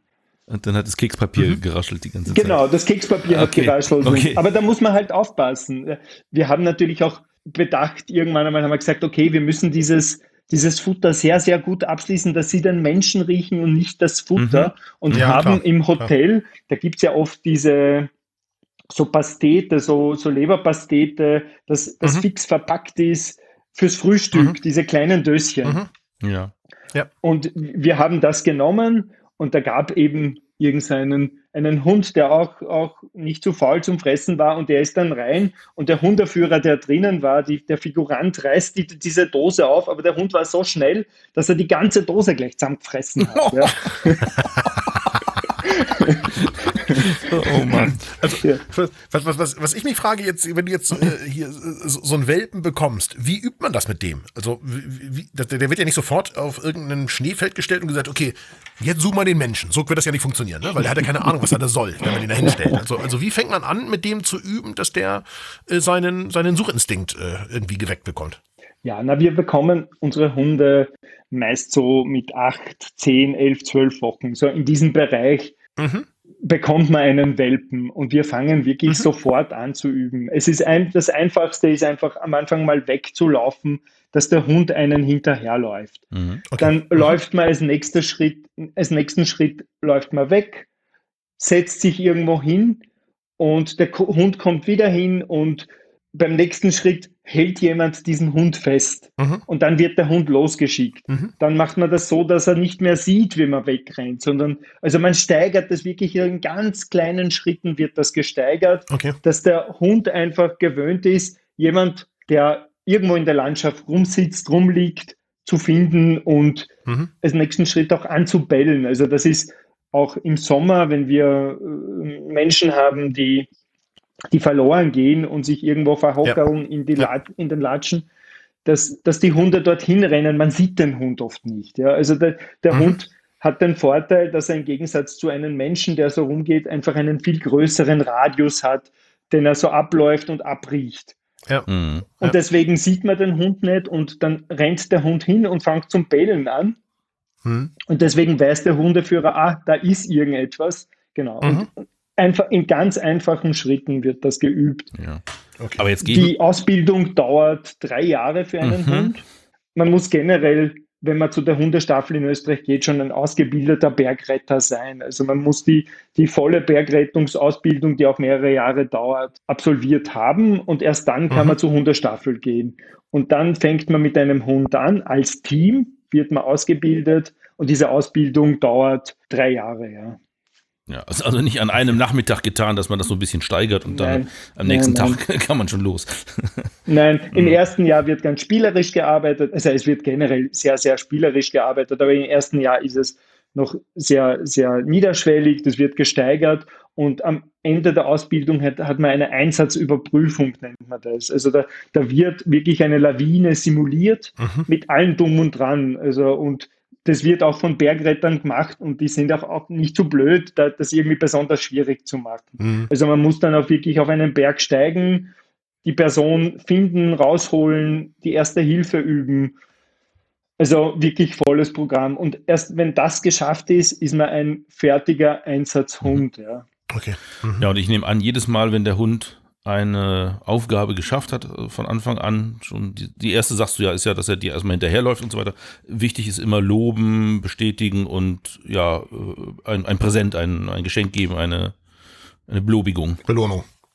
Mhm. Genau, immer hundertprozentige ja, ja. Belohnung. Also es muss, wie gesagt, wir arbeiten nicht mit irgendwelchen kleinen Hundeleckerlis, sondern es muss wirklich immer das mhm. Beste sein. Ja. Also der Hund muss total scharf auf dieses Ding sein, das muss mhm. sich lohnen. Also die Hunde werden oft vermenschlicht, auch in den Medien und sie machen das für den Menschen. Nein, es ist natürlich nicht so. Der Hund macht, weil er die Be Belohnung kriegt. Mhm. Und wenn ich Einsätze habe und die sind oft am Sonntag um 10 am Abend oder um 11 am Abend, wenn es finster wird, ja. wenn man eigentlich denkt, jetzt lege ich mhm. mich ins Bett, ja. dann läutet das Handy und man sieht, oh, Einsatz irgendwo am Berg. Ja. Und Einsatz am Berg bedeutet nicht, ich steige ins Auto und fahre hin und bin am Einsatz, sondern ich muss hinkommen. Ich, hab, ich komme in die Zentrale, in die Bergrettungszentrale, da formieren sich die Gruppen und dann wird man halt am Berg raus, losgeschickt und muss dann irgendwie auf den Berg raufkommen. Also es, in der Nacht fliegt der Hubschrauber mhm. natürlich nicht. Auch bei, bei zu viel Wind oder bei zu viel Nebel kann der nicht fliegen mhm. oder zu viele Wolken in den Bergen, das ist ja ganz oft mhm. so. Also man muss ganz oft einfach raufgehen. Und wenn man da gerade den Tatort mit der Frau geschaut hat und sich denkt, ah, jetzt lege ich mich ins Bett und jetzt, jetzt ist er Ruhe, kommt der Einsatz. Ja? Also der kommt irgendwann einmal. Man muss sich wirklich gut motivieren können, das zu machen. Und der Hund muss dementsprechend auch motiviert sein, da jetzt um mhm. 10 am mhm. Abend aus dem Haus raus und auf den Berg rauf zu gehen. Ja. Apropos, jetzt haben wir gelernt, wie der Hund motiviert wird, weil du ihn eben von klein auf so erziehst und immer belohnst, dass er sein Spielzeug oder sein Leckerli haben will. Wie motivierst du dich oder wie ist es überhaupt so weit gekommen, dass du gesagt hast, ich habe da Lust zu, ich will das machen? Das ist ein toller Beruf.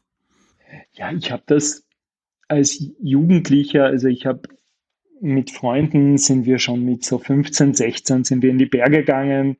Klar, bei uns ist es nicht so flach wie bei euch, man kann nicht so gut überall Fußball spielen, es ist alles zu steil, der Ball rollt immer runter ins Tal. Aha. Geht mal lieber kraxeln sieht man auch den, an den Leistungen der, der Fußballer derzeit in, in, bei der EM. Tatsächlich. Und das, ja, die waren wahrscheinlich auch lieber Kraxeln. Aha. Naja. Die Österreicher. So, so, so, so schlecht uh, wart ihr nicht. Ja, stimmt.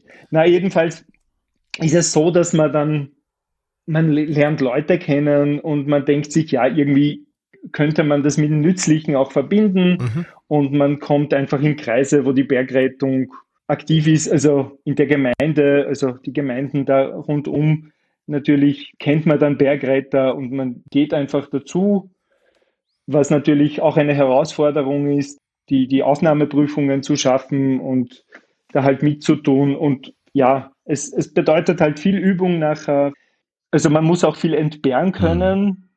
Also oft ist es so, dass man dann, dass die Frau halt sagt, okay, jetzt machen wir also man, nicht die Frau sagt, sondern man sagt generell, wir unternehmen als Familie etwas mhm. und dann kommt ein An Anruf, eine SMS, Einsatz und dann muss man das wirklich abbrechen und sagen, okay, das machen wir jetzt ein anderes Mal, jetzt ist ein Einsatz ja. und wir müssen da jetzt rauf. Ja. Weil da geht es um, um mehr, also da geht es wirklich um Menschenleben ja. dann meistens. Ja, also so ein ganz geregeltes Familienleben hast du nicht, nehme ich mal an besonders im Winter wahrscheinlich nicht, aber auch im Sommer. Es gibt ja bestimmt immer wieder Einsätze, die, die, die kommen halt ungeplant. Ne? Also niemand plant ja, äh, einen Einsatz auszulösen. Also hoffe ich jedenfalls. Nein, nein. Es ist, wie, wie gesagt, es ist, ich kann mich an einen Einsatz erinnern, da, da habe ich die, ich bin laufen gegangen, das war Winter, ich war gerade laufen und habe den Einsatz bekommen, bin nach Hause gelaufen, bin zur Bergrettung rübergefahren, zur Zentrale, dann sind wir zu diesem Einsatz ausgeruckt rauf mit Tourenskiern rauf und das war so eine Schneerinne, eine ganz steile Rinne. Mhm. Da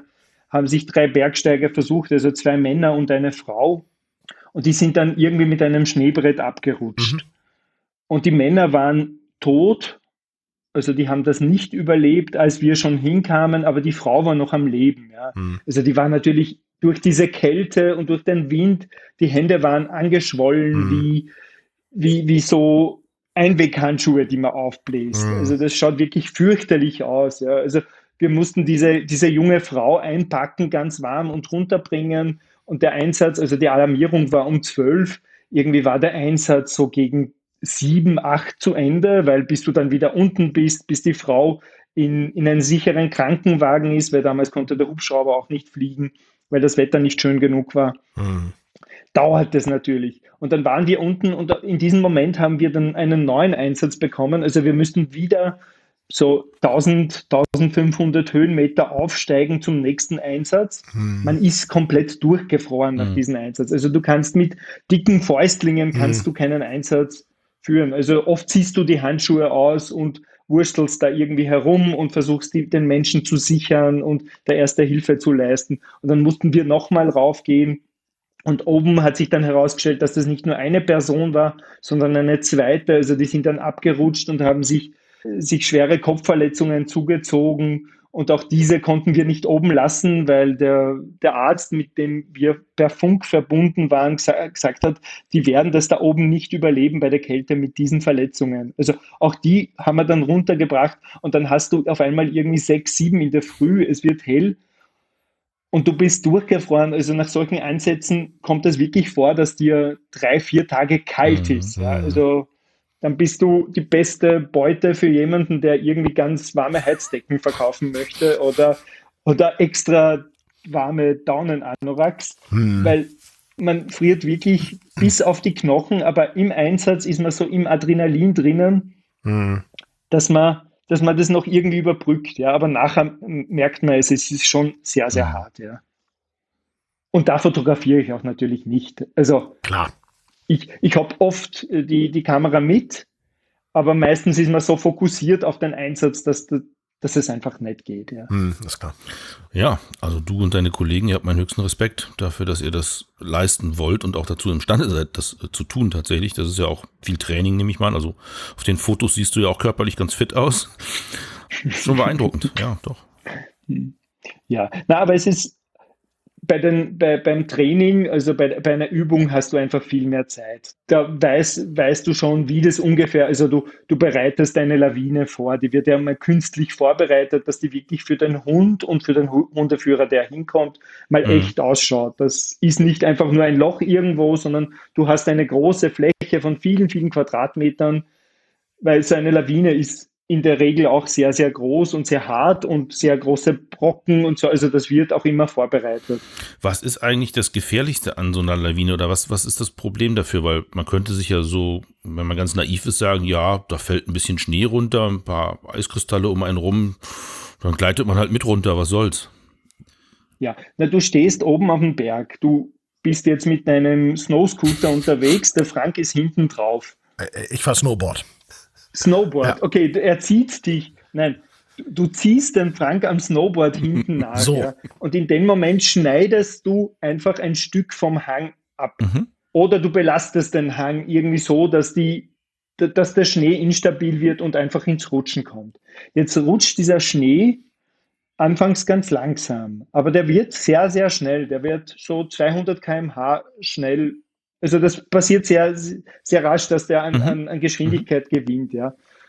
Unten hast du nicht selten einen, einen Wald oder Felsen ja. oder mhm. so. Jetzt wirst du mit diesem Schnee da reingepresst, also mit 200 km/h gegen diese okay. Felsen. Also das sind, sind oft Kräfte einfach, die da wirken, die, die hält dein Körper mhm. ganz schwer aus. Wenn du jetzt einen Auslauf hast, also oft ist es so, dass du oft nicht so, so tief begraben wirst. Also sehr, nicht sehr selten haben wir Menschen, die begraben werden, die sind nur einen halben Meter unter der Schneedecke. Okay. Aber der Schnee ist so, so fest wie Beton, du kannst dich keinen Millimeter bewegen okay. darunter. Ja. Mhm. Also wenn du bei Bewusstsein bist, oft ist es so, da kann man ein bisschen länger als eine Viertelstunde da jetzt unbeschadet überleben, wenn man diesen Aufprall und diese mechanischen Vorgänge mhm. überlebt hat wenn man eine Schneehöhle hat, von einer Schneehöhle spricht man dann, wenn man keinen Schnee mhm. im Mund hat. Mhm. Also du musst dir vorstellen, du bist wie in einer Waschmaschine, es dreht dich und der Schnee ja. ist überall. Mhm. Der presst da eben diesen Schnee auch in den Mund hinein. Ja. Also du, du kannst dich nicht bewegen, du bist da wie einzementiert und du musst hoffen, dass, also du, du bist jetzt mitgerutscht, der Frank am Snowboard hat das Glück gehabt, oben gehalten zu werden. Und der fährt mit, mit dem Snowboard nach und sucht mit einem Lawinensuchgerät, mit einem LVS oben über die Schneedecke drüber, um dich zu finden. Also das sind, ist einmal das Allerwichtigste, dass die Leute auch geübt sind mit diesen Geräten, die da unterwegs sind. Ja.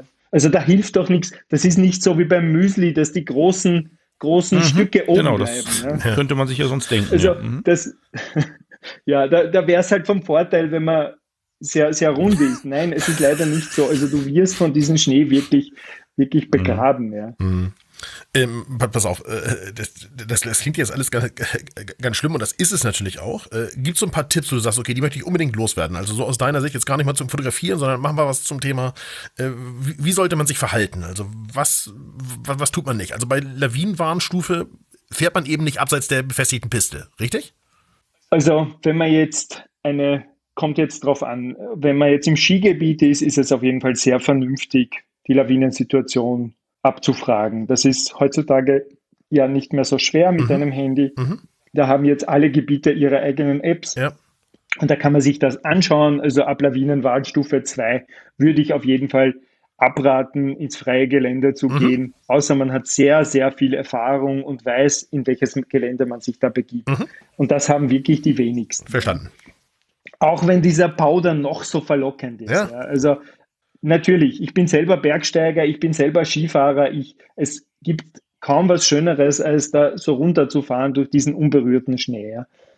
Und bei Touren ist es halt wichtig, sich gut vorzubereiten. Also zu wissen, wo man geht, eine gute Karte zu haben, sich die Tour vorher anschauen, wo werde ich was essen, wo kann ich mich aufwärmen und eine gute Ausrüstung. Also ganz wichtig, was ich jedem empfehlen kann, ein Ausrüstungsgegenstand in den Bergen ist ein Biwaksack. Also wenn ich mit den Hunden ausrucke und auf Suche gehe, mhm. dauert es. Also bis ich jetzt von meiner Frau mich verabschiede und den Tatort abdrehe, und bis ich am Berg bin und raufkomme, das, da können wirklich drei Stunden mal vergehen. Mhm. Wenn du das bei fünf Grad hast und bei auch bei zehn Grad, wenn der Wind geht, das fühlt sich viel, viel kälter an. Mhm. In einen Biwaksack, also das sind so Säcke, die kann man kaufen, die sind sehr klein verpackbar und das breitet man aus, gibt es für eine oder für zwei Personen und wie so eine große wie so ein großes Sackerl. Mhm. In Deutschland sagt man, glaube ich, Tüte. Mhm. Und das stülpt man über sich selber und durch die Atemluft und durch die Körperwärme wärmst du diesen Raum auf. Also du kannst die Zeit, in der du da wirklich noch relativ komfortabel überleben kannst, wird wesentlich gesteigert. Ja. Mhm. mhm. Also wo du ohne Biwaksack nach einer halben Stunde und vielleicht durchnässt wirklich in einen sehr kritischen Zustand kommst, bist du mit einem Biwaksack, halt, haltest du es einfach viel länger aus, bis die Rettung da ist. Okay, sehr gut. Mhm. Ja. Und ein Handy ist natürlich auch sehr, sehr, sehr vom Vorteil. Dieses oben zu haben, man muss aber halt schon bedenken, dass, dass der Empfang da oben nicht überall super ist. Mhm. Also es gibt einfach Flecken, wo, wo man schlechten Empfang hat, manchmal hat man besseren Empfang. Das muss man halt immer wieder schauen, ob, ob man einen guten Empfang hat und sich, wenn man dann mal keinen Empfang hat, sich halt ein paar Meter, also mal 100 Meter weiter zu bewegen, da ist es oft besser. Mhm. Und dann sollten es Leute wissen, wo man unterwegs ist. Also mhm. wenn, wenn der Dieter jetzt mit seinem Roller raufgeht, sollte er dem Frank schon sagen, heute gehe ich auf die Rax oder auf den Schneeberg oder was auch immer und diesen Weg und da um, um 20 Uhr werde ich wahrscheinlich, können wir uns dann treffen, die nächste Fotophonie mhm. aufnehmen und ein Bier trinken gemeinsam. Wenn der Dieter immer noch nicht da ist, dann kann der Frank die Bergrettung anrufen und sagen, Freunde, der Dieter ist noch unterwegs, mhm. eigentlich, das Bier wäre schon offen. Ja. Was machen wir jetzt mit diesem Bier und was machen wir mit Dieter? Und die Bergrettung kann da weiterhelfen. Ja. Beim Bier so. und beim Dieter. Und äh, sag mal ganz kurz noch, äh, sowas wie zwischendurch einen Standort schicken oder sowas? Irgendwo hin? An jemanden? Könnte man auch, habe ich noch nicht angedacht. Okay. Also ja, ja, ja, ja. Aber es sollte jemand wissen, es ist auch sehr schlau, zu zweit mindestens sich zu bewegen in den Bergen. Mhm. Mhm. mhm. Ein leichtes Verknöcheln ja. Hindert dich wirklich ja. am Weitergehen. Ja, also der kann nicht mehr weiter. Ein, es braucht ja wirklich nicht viel. Wir haben oft Einsätze, wo du sagst, der Mensch unten wäre das überhaupt kein Problem. Oben am Berg wird es zu einem Problem und wir erleben äh, es nicht selten, dass die Leute erst dann alarmieren, wenn es finster wird, wenn mhm. sie wirklich Angst kriegen. Ja? Mhm. Also die warten das ab und probieren es eine Zeit lang selber. Wir als Bergrettung, wenn wir das um fünf am Abend schon wissen, ist es vielleicht noch flugtauglich, also da mhm. fliegt noch der Hubschrauber drauf und holt die Person. Ja, verstanden. Um zwei Stunden später ist es finster, da hebt der Hubschrauber nicht mehr ab und dann brauchst du eine Mannschaft und das sind ja keine zwei Leute, die darauf gehen ich meine, beim Dieter wird es vielleicht einfach, den bringen wir irgendwie noch zu zweit oder zu dritt runter, aber es gibt Personen, die sind halt schwer, ja. Ja, rollend, ist mir schon klar. Was? Ach so. Mhm. Ach, der Dieter ist, der Dieter ist nicht mehr schwer, der Dieter ist nicht mehr schwer? Hast du, weißt du da mehr als ich? aber äh, ernst gemeinte Frage. Ja. Wenn also jemand meint, er hat so eine leichte Verletzung, so nach dem Motto, ne, Knöchel verstaucht und denkt, er könnte es noch probieren, vielleicht runterzukommen und so. Das heißt, ihr von der Bergrettung, ihr seid gar nicht böse, wenn sich jemand schon mal mit dem Handy oder so meldet und sagt, mir ist Folgendes passiert. Ich versuche jetzt noch runterzukommen, aber hm, das und das ist, dann könnt ihr den ja noch beraten und sagen, nee, pass auf, hat keinen Sinn, wir kommen lieber gleich zu dir hoch. Oder ihr sagt, ja gut, wenn du es kannst, dann komm runter. Also euch ist das nicht unangenehm, wenn ihr lieber einmal zu viel angerufen werdet mit einer scheinbar dummen Frage oder einem kleinen Wehwehchen, als dass derjenige sich dann da stundenlang rumquält und ihr müsst nachts mit dann einer ganzen Mannschaft los. Ganz im Gegenteil. Eben ja. umso schneller, umso lieber ist uns. Wir sind wirklich froh darüber, wenn, wenn der Einsatz schnell passieren kann, wenn das kein Einsatz ist, der die ganze Nacht dann dauert. Und es gibt ja wirklich in den Bergen alle möglichen mhm. Vorfälle. Also wie gesagt, vom Schuh, Rucksack verloren. Ich habe mal einen Mann gehabt, der ist von einer von einer Schlange an der Lippe gebissen worden, von einer Sandwippe mhm. an der Lippe. Ja. Also, wo man sich denkt, wie kann das passieren, mhm. dass so eine kleine Schlange einen ausgewachsenen Menschen an der Lippe mhm. beißt? Ich sag nur Dosenbier. Nein, also seine Frau hat fluchend mir das dann erklärt. Die hat das irgendwie so zwischendurch, hat sie so, so, so Tiraden über ihn losgelassen, was für ein Depp er nicht sei. Aber der, die Schlange ist auf einen Stein gesessen oder gelegen und ja, die hat sich nicht bewegt, auch als er näher kommen ist. Ah. Und sie hat zu ihm gesagt, er soll weggehen. Ja. ja. Und er hat da, und dann hat er hingeblasen, mhm.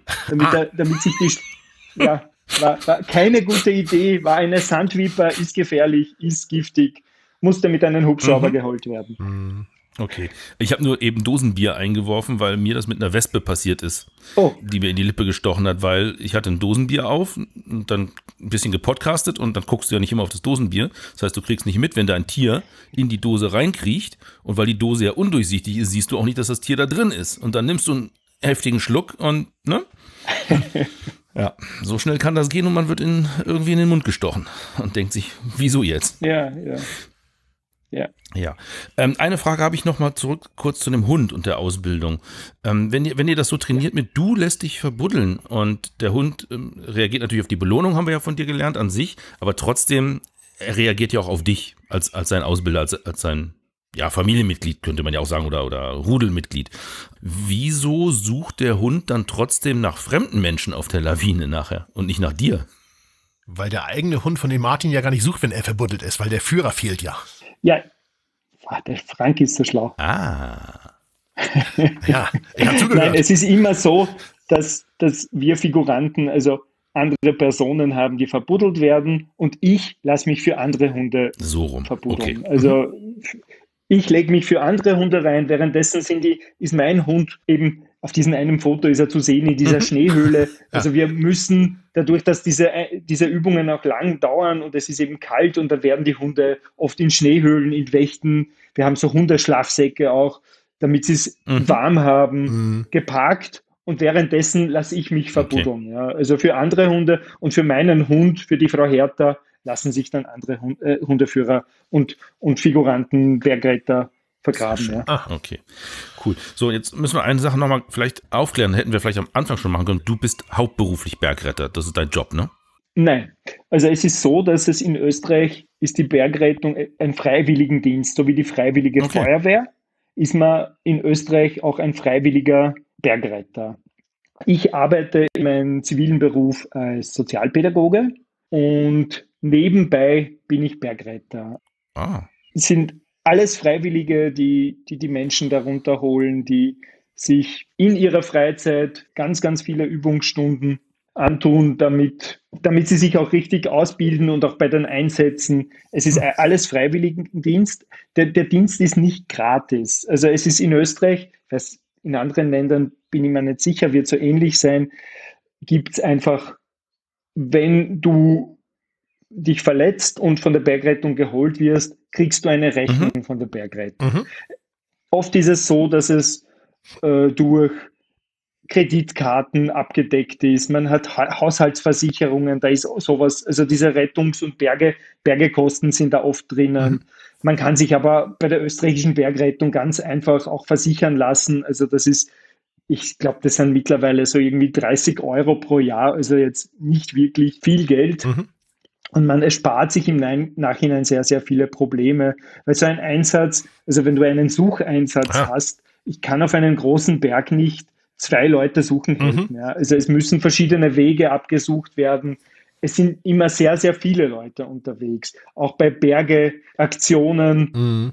brauchst du wirklich einen großen Trupp, der den Mann oder die Frau da gut runterbringt. Da, da, da wird das Ganze mhm. abgedeckt. Aber der, der Bergretter an sich, also wir haben die Ausrüstung, wir haben die Fahrzeuge, also die ganze Infrastruktur wird durch den österreichischen Staat durch die Bergrettung zur Verfügung gestellt. Mhm.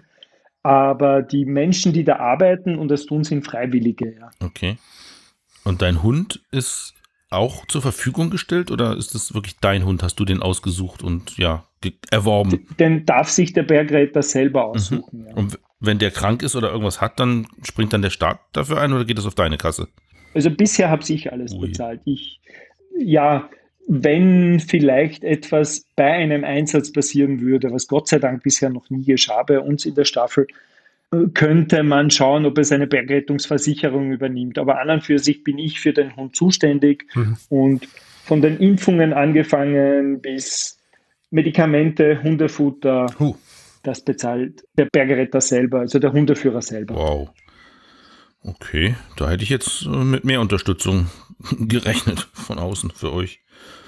Ja, na, es sind, es sind aber sehr, sehr viele Menschen in Österreich. Also es gibt wirklich hunderte Freiwillige, die in den Ort stellen. Also das sind so wie bei euch wahrscheinlich gibt es natürlich bei uns auch die Feuerwehren, mhm. gibt es eben auch die Bergrettung, die sehr, sehr gut organisiert, immer mehr professionalisiert das Ganze die, da, die das ausüben in Österreich. Ja, wo du es ansprichst, also bei uns in Norddeutschland am Wasser gibt es die Deutsche Gesellschaft zur Rettung Schiffbrüchiger, DGZRS. Mhm. Bei denen ist es tatsächlich ähnlich organisiert, wie du es jetzt schilderst. Das sind auch Freiwillige, die da arbeiten. Und die Schiffe, die sie dazu benötigen, die werden halt vom Land, also oder vom Bund, glaube ich, gestellt. Aber ansonsten müssen die sich komplett mhm. auch über Spenden finanzieren, die sie von jedem bekommen. Und deswegen stehen überall diese Spendendosen in Schiffchenform äh, rum, wo man mal was reinschmeißen sollte. Hm. Habt ihr sowas auch? Sammelt ihr auch irgendwie? Eigentlich nicht. Also es wird meistens, also der, der Staat fördert die Bergrettung, indem er Förderungen für, für Fahrzeuge hm. bietet. Mhm. Und durch die Einsätze. Also ein Einsatz, es gibt mittlerweile, glaube ich, Pauschalen. Früher wurde es nach Stunden abgerechnet pro Person. Mittlerweile gibt es für einen Sucheinsatz, der so und so lang dauert, eine Pauschale. Fragt mich nicht, mhm. wie viel das ja. kostet. Es ist oft nicht billig, also überhaupt, wenn ein Hubschrauber ja, noch dazu kommt. Es wird, also diese 30 Euro sind sehr, sehr gut Auf angelegt, wenn jemand jetzt nach Österreich in den Urlaub kommt und sagt, sie gehen ein bisschen in die Berge. Es passiert sehr schnell, dass man umknöchelt, dass man umfliegt, dass, dass eben eine mhm. Wespe einen sticht, wo man nicht weiter kann. Also da oben ist es einfach viel, viel schwieriger. Wetterumschwung. Man geht einfach einen falschen Weg. Ist ja jedem schon mal passiert, dass man irgendwo falsch abbiegt und dann kommt der Nebel oft in den Bergen und es schaut dann alles gleich aus und ja, die Nacht macht dann zusätzlich noch Probleme. Also ja, kann man nur empfehlen. Aber die Qualität ist in Österreich mittlerweile sehr, sehr professionell. Also wir können uns da, glaube ich, weltweit messen. Also ich persönlich war 2008 in der Tatra bei einem, das war noch mit meinem vorigen Hund, bei einem Bewerb und wir sind dort hingekommen, wir waren zu zweit und da waren halt die Hundeführer aus ganz, ganz Europa damals da zu, dieser, zu diesem Wettbewerb. Und sehr, sehr viele, also in Frankreich und in, in der Schweiz, also auch sehr viele Professionalisten ja, also ich, ich mit meinem Hund hatte damals das Glück, dass wir es gewonnen haben. Also ich glaube, die Qualität ist mittlerweile auch sehr, sehr gut. Ja. Mhm. Wenn man also vorhat, in die Alpen zu steigen bei euch, tut man wahrscheinlich sich und euch einen Gefallen, wenn man diese Versicherung über die Bergrette abschließt bei euch. Habe ich das richtig verstanden? Auf jeden Fall, ja, auf jeden Fall. Also da, da mit so, das ist was für einen persönlich ganz, ganz wichtig zu wissen, wenn was passiert, kann ich anrufen, bedenkenlos mhm. anrufen und sagen, hey, ich habe mich da jetzt gerade umknöchelt, es ist eine Kleinigkeit passiert, mein Kind ist gestolpert, bitte helft mir da raus. Und die werden, die Bergretter, egal in welchem Gebiet ihr in Österreich unterwegs seid, die werden so schnell wie möglich kommen und euch helfen. Ja. Und, und die Rechnung kommt auf jeden Fall. Und da ist man froh, wenn man ja also die Rechnung, die Leute, die dort sind, die haben damit natürlich nichts zu tun. Also wenn ich jetzt einen, einen Menschen aus einer Lawine ausgrabe, habe ich nicht irgendwo einen Rechnungsblock schon einen mal dabei. Automaten, wo er, die Bank, wo er die Bankomat oder Kreditkarte durchziehen Ja, ist klar. Das würde aber ins Hundehalsband noch passen. Das macht sich da ganz gut. Ähm, worauf ich hinaus wollte, also du hast jetzt natürlich den Aspekt für, für sozusagen mich als den Versicherten jetzt wieder herausgestellt. Ich, ich wollte darauf hinaus, du hattest eben kurz erwähnt, dass man so eine Versicherung über die Bergrettung abschließen kann. Und ich nehme an, dass wenn man das tut, dass die Bergrettung dann auch was davon hat und sich darüber auch ein bisschen mitfinanziert. Und Ja, natürlich. Dass man da eine gute Tat tut, wenn man sich über euch direkt äh, für so einen Fall versichert halt. Das, das meinte ich. Ja, selbstverständlich. Okay, ja. cool. Ja. Ich bin beeindruckt. Absolut. Bisschen. Ich bin sprachlos, ja. Muss man schon sagen. Wir hier vom platten Land äh, haben uns das gar nicht so vorgestellt, glaube Nee. ich. Ja, es ist, es ist sehr viel Zeit, also wie ich da vorher schon gesagt habe, man hat eine, alle von uns haben Zivilberufe, also es gibt Polizisten, es gibt Beamte, es wirklich quer durch Krankenpfleger, Ärzte, die das machen. Und von den Einsatz, von denen ich vorher gesprochen habe, wo ich dann wirklich um sie- 7 Uhr in der Früh nach Hause gekommen bin, nach einer ganzen Winternacht im Einsatz, musste ich gleich direkt in die Arbeit fahren. Also es ist schon sehr, sehr anstrengend. Ja. Also dann friert man halt in der Arbeit und ist froh, dass es da warm ist. Hm. Aber man muss schon ein bisschen Opfer geben können. Und da ist man froh, wenn die Leute, die in die Berge kommen, auf jeden Fall sich vorher Gedanken machen, was haben sie davor, Ja. Mhm. ja. was ist der Plan und so ein bisschen, es gibt ja mittlerweile wirklich über YouTube, es gibt genug Literatur, wo man sich ein bisschen einlesen kann. Also die Filme täuschen einfach oft, also Filme im Fernsehen oder so, wo, wo, wo alles so einfach dargestellt wird und es gibt ja so Serien wie Die Bergretter oder so. Mhm. Ja, ist klar. Ja, es ist als Serie natürlich sehr schön, aber es ist nicht die Realität. Ja. Ja, du hast meinen vollsten Respekt, also du und deine Kollegen. Hut ab. Vielen Dank, dass ihr das macht und euch da so einbringt und ja, zum Teil auch selbst wahrscheinlich in Gefahr stellenweise begebt für andere, die sich da vielleicht unvernünftig oder unverschuldet in Gefahr gekommen sind. Äh, vielen, vielen Dank, Martin. Muss ich einfach mal sagen. Ja. Sehr, sehr gerne. Aber ihr, ihr unterstützt uns auch. Also ich, ich genieße es, wenn ich da jetzt auf Tour gehe und mein, meine Ohrstöpsel drinnen habe und mir mal so eine, eine Sendung Fotophonie anhören kann. Und ich, ich ärgere mich schon im, am Anfang, wenn ihr sagt, heute halten wir es aber ganz kurz. Ja. Und ich denke mal, meine Tour dauert jetzt aber vier Stunden. Ja. Burschen, macht's Ja. länger. Ja, ja. Wir haben uns heute auch wieder sehr diszipliniert. Also das war ja mit dir auch eine sehr kurze Sendung, wie ich auch beim Blick auf die Uhr feststelle. Also ganz, ganz normaler Tag bei der Fotophonie. Ja, aber blöderweise bringt's mir ja, Ja, nichts. Ja, Ja, gut. Du hast es ja schon mal gehört. Also ich richtig. kann dir verraten, man kann es auch selber nochmal hören. Das ist gar nicht so schlecht. Also ich muss es ja sowieso machen, aber äh, machen. vielleicht hörst du dir deine Sendung auch nochmal selber an. Das ist immer mal ganz überraschend. Ich wollte noch auf eine ganz andere Sache raus. In welcher Region bist du eigentlich ansässig und wo bist du da unterwegs in Österreich? Also das ist Rax-Schneeberg-Gebiet, das ist eher im Osten Österreichs, Steiermark, Mhm. Niederösterreich, Grenzer Steiermark, Niederösterreich, Semmering-Gebiet. Ja. Also da in Okay. dem, der Region bin ich beheimatet. Und Rax und Schneeberg sind meine Einsatz, Haupt, Haupteinsatzgebiete als Bergretter. Mit dem Hund bin ich für ein größeres Gebiet. Ja. Und wie heißt es, wie heißt die Stadt oder der, Ort- der Ort, wo du wohnst? Das ist jetzt Wimpersing Mhm. und die Ortsstelle, die Bergrettung-Ortsstelle ist Reichenau an der Rax. Mhm. Okay. Ich wollte darauf hinaus, du hast uns im Vorgespräch erzählt, dass du ja nebenberuflich auch Fotoaufträge annimmst, zum Beispiel Hochzeiten fotografierst und so weiter. Ja. Und ich nehme an, dass du das dann tust auch gegen Geld und nicht nur aus Spaß. Ja. Das heißt, wenn man bei dir in der Gegend heiratet oder irgendwas anderes vorhat, irgendwas Tolles macht, was fotografiert werden müsste und festgehalten werden, dann wäre es ja vielleicht sinnvoll, falls wir da noch weitere Hörer in der Gegend haben, dass ihr euch mal beim Martin meldet und ihn fragt, ob er Zeit hat und Lust hat und das für euch fotografieren kann. Ich glaube, dann haben alle was davon. Also du verdienst ein bisschen was, kannst fotografieren und die anderen haben tolle Fotos. Ja, Das wäre doch auch cool. also so schöne Berghochzeiten oder so, Ja? Guck an. Da bin ich auf jeden Fall dabei. Ich nehme mal an, du bist nicht der, der schlapp macht und sagt, nee, weiter geht's nicht. Nein, ich halte schon durch normal. So. Und wenn die Braut dann den Brautstrauß in die Schlucht runterwirft, na gut. Ich werf die Olympus nicht nach. Nee, das solltest du nicht tun. Das hat sie nicht verdient.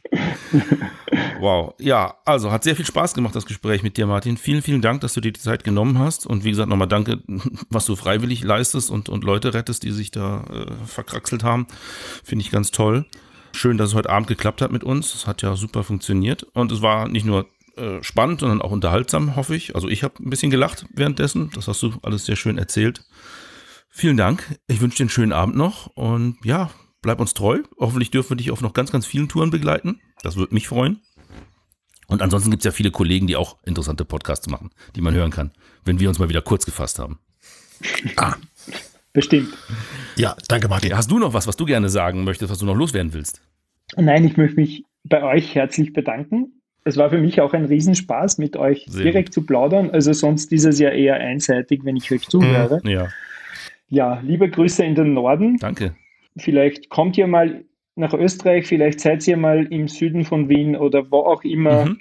Einfach melden. Das machen wir. Ich weiß, wo die schönen Berge sind, wo die guten Fotospots sind. Könnt kommen und wir, wir werden ein, zwei Biere miteinander trinken können und plaudern können. Das würde mich sehr freuen. Das ist wahrscheinlicher, als dass du mich einen Berg hochjagst, aber äh, okay. Aber trotzdem, äh, das ist ja eine gute Idee, wenn du sagst, du kennst gute Fotospots in den Bergen. Da haben wir bestimmt auch Hörer, die an sowas interessiert sind. Können die dich auch ansprechen? Ja, selbstverständlich. Das ist doch super. Selbstverständlich. Wo findet man dich? Auf Instagram weiß ich. Wie, wie lautet da dein Kürzel? Äh, puh, ich werde ich es dir nachher sagen okay. und das kommt dann in den Show Notes. Genau, wir packen okay, wir, wir verlinken dich da. Adäquat. Ja. Hervorragend, so machen wir das. An alle anderen da draußen, die jetzt sagen, ey, das hat mir richtig gut gefallen mit dem Martin und ich habe auch so eine richtig coole Geschichte zu erzählen. Ja. Die hat vielleicht nur am Rande was mit Fotografie zu tun, aber oder auch komplett mit Fotografie, ist egal. Ihr wisst ja, wie es geht, ne? Ihr meldet euch bei uns einfach unter feedback at fotophonie.de mit einer kurzen Mail. Beschreibt mal kurz, was ihr erzählen könntet. Mhm. Und wer weiß, vielleicht hören wir uns demnächst hier in einer der Sendungen. Genau. Jetzt kann der Martin ja nochmal sagen, wie war es mit uns? War es schlimm oder kannst du es empfehlen, bei uns zu Gast zu sein? Hast eine Frage. Na, ich hatte am Anfang ein bisschen Bedenken, weil ich, ich kann eine Motorsense reparieren, mhm. ich kann einen, einen toten Mann Anker machen und ich kann in den Bergen sehr, sehr viel, aber technisch bin ich nicht so bewandert. Jetzt hat das bisweilen eigentlich ganz gut funktioniert. Schauen wir mal, wie die Tonqualität ist, wie ihr das mit den Untertiteln schafft, dass man mein Österreichisch auch versteht. Ah. Ah. Da bin ich jetzt sehr gespannt, wie, wie ja. aber es, es hat super funktioniert. Okay. Es war im Vorhinein alles abgeklärt. Dann verrat unseren Hörer und Hörerinnen mal schnell mit, was du mit uns hier kommuniziert hast. Also, das ist ein, ein kleines Gerät mit einem Apfel drauf. Mhm. Ah. Äh, ich glaube, die Nummer 11. Ein iPhone also. Und, mhm. ja, genau. Und, und die Kopfhörer sind so iPhone Pro, AirPods heißen die, glaube ich. AirPods Pro, mhm. okay. Das hat also ja. funktioniert. Super, das ist gut zu wissen. Ja. Und du hast einfach auf dem iPhone diese App installiert, dieses äh, Studio Link Quick Web. Und dann ging es auch schon genau. los. Genau, genau. Das war sehr dodelsicher. Super. Okay, cool. Dann hoffen wir mal, dass du jetzt das Abspeichern der aufgenommenen Spur auch noch meisterst, damit wir die bekommen können. Ansonsten wird das ein stiller Podcast. ein sehr einseitiger. Nein, ich glaube, unsere Aufzeichnung hier bei mir lokal hat auch sehr gut funktioniert. Ja. Cool. Ja, super. Ich möchte gerne noch einen Hörtipp loswerden am Ende. Frank hat ja mhm. schon gesagt, falls ihr wollt, könnt ihr gerne auch zu Gast sein, so wie Martin das jetzt vorgemacht hat. Übrigens, äh, Martin, du kannst dir eine, eine Medaille äh, an die Brust heften. Du warst sozusagen der erste Gast aus der Hörerschaft, der bei uns mitgemacht hat. Ein Pionier. äh, mein Hörtipp, den ich gerne loswerden möchte, geht an den Kollegen Beermann, Kai, Kai Beermann, mit seinem Gate 7 Podcast.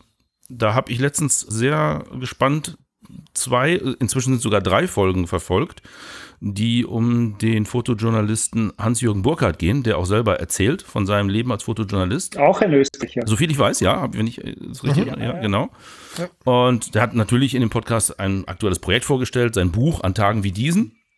Sehr schönes Projekt, finde ich. Da hat er Fotos veröffentlicht, im Zusammenhang mit Songtexten zu ja, bekannten deutschsprachigen, äh, hauptsächlich Rock-Bands äh, oder ja, Rock-Songs, die veröffentlicht worden sind und hat dazu die Fotos gemacht oder, oder bei sich aus dem Archiv rausgesucht, dass das zusammenpasste. Er war früher Fotoreporter beim Stern und erzählt da auch sehr lang und breit darüber, wie das so war und wie er da gearbeitet hat. Es war auf jeden Fall sehr, sehr spannend, ihn sozusagen akustisch zu begleiten. Und ich finde, der Kai hat ihn auch wirklich gut interviewt. Es hat Spaß gemacht zuzuhören. Insofern kann ich die Folgen nur ans Herz legen. Also gerade wenn euch das hier heute, was wir mit Martin gemacht haben, gefallen hat, dann bin ich sicher, euch gefällt auch diese Folge vom Gate 7 Podcast an Tagen wie diesen mit Hans-Jürgen Burkhardt. Und danach gibt's noch mal einen österreichischen Verleger zu hören, der das Buch vom Hans-Jürgen verlegt hat und der erklärt, wie man Fotobücher als Herausgeber und Verlag so weiter macht oder wie er es macht und was dabei wichtig ist. Das fand ich auch ganz spannend zu hören. Das ist dann sozusagen die mhm. äh, Folge danach, neben den zwei mit an Tagen wie diesen.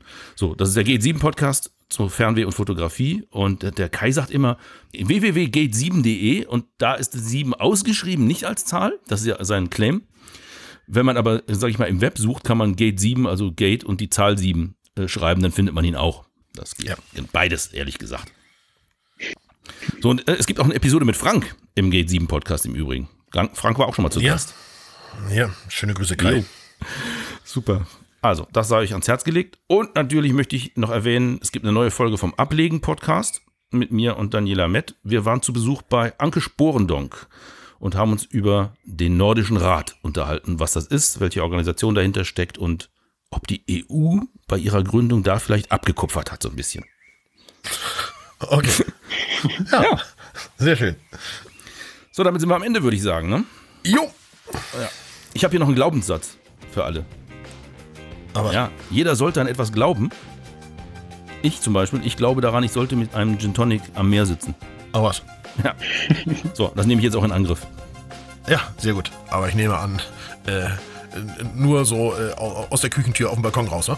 Ja, das ist ja das, oder, ja. Oder direkt ans So wie es häufiger gemacht so wird. So weit hättest du es ja auch nicht. Ja, gut. Sagen wir mal so, heute wird es wahrscheinlich tatsächlich der Balkon werden und der, der, ich kann ja quasi das Meer sehen. Also riechen kann ich es auf jeden Fall, sehen kann ich es auch fast. Das geht schon. Ja, ich sehe zumindest die äh, Türme von den Fähren, die rein und rausfahren. Ja, ja. Aber wir haben gestern Abend haben wir schon lange am Meer verbracht. Äh, wir haben Nachtwolken fotografiert und dabei ist auch das ein oder andere Bierchen geleert worden. Insofern reicht heute mal der Balkon. Und ich sag mal so, und die, unsere Hörer haben auch jede Menge mehr im Hintergrund gehört, weil die ja. jungen Möwen werden wieder fleißig hab gefüttert, ich gemerkt, wie ich hören konnte. Hab ich gemerkt, die haben ja. hier wieder äh, laut rumkakelt. Vom Ordentlich Rabatz gemacht. Mhm. Genau. Ja, die sind auch bald Flügge. Okidoki. Die haben schon ihr Jugendkleid angelegt. Sehr gut. Mhm. Martin, vielen lieben Dank an dich. Vielen Dank an dich, Dieter. Ja, vielen lieben Dank an alle Hörerinnen und Hörer fürs Zuhören. Und ihr wisst es, wie es hier läuft. Demnächst hören wir uns auf dem Kanal bestimmt wieder. Genau. Macht es gut. Bis dann. Danke, für euch. Tschüss. Servus.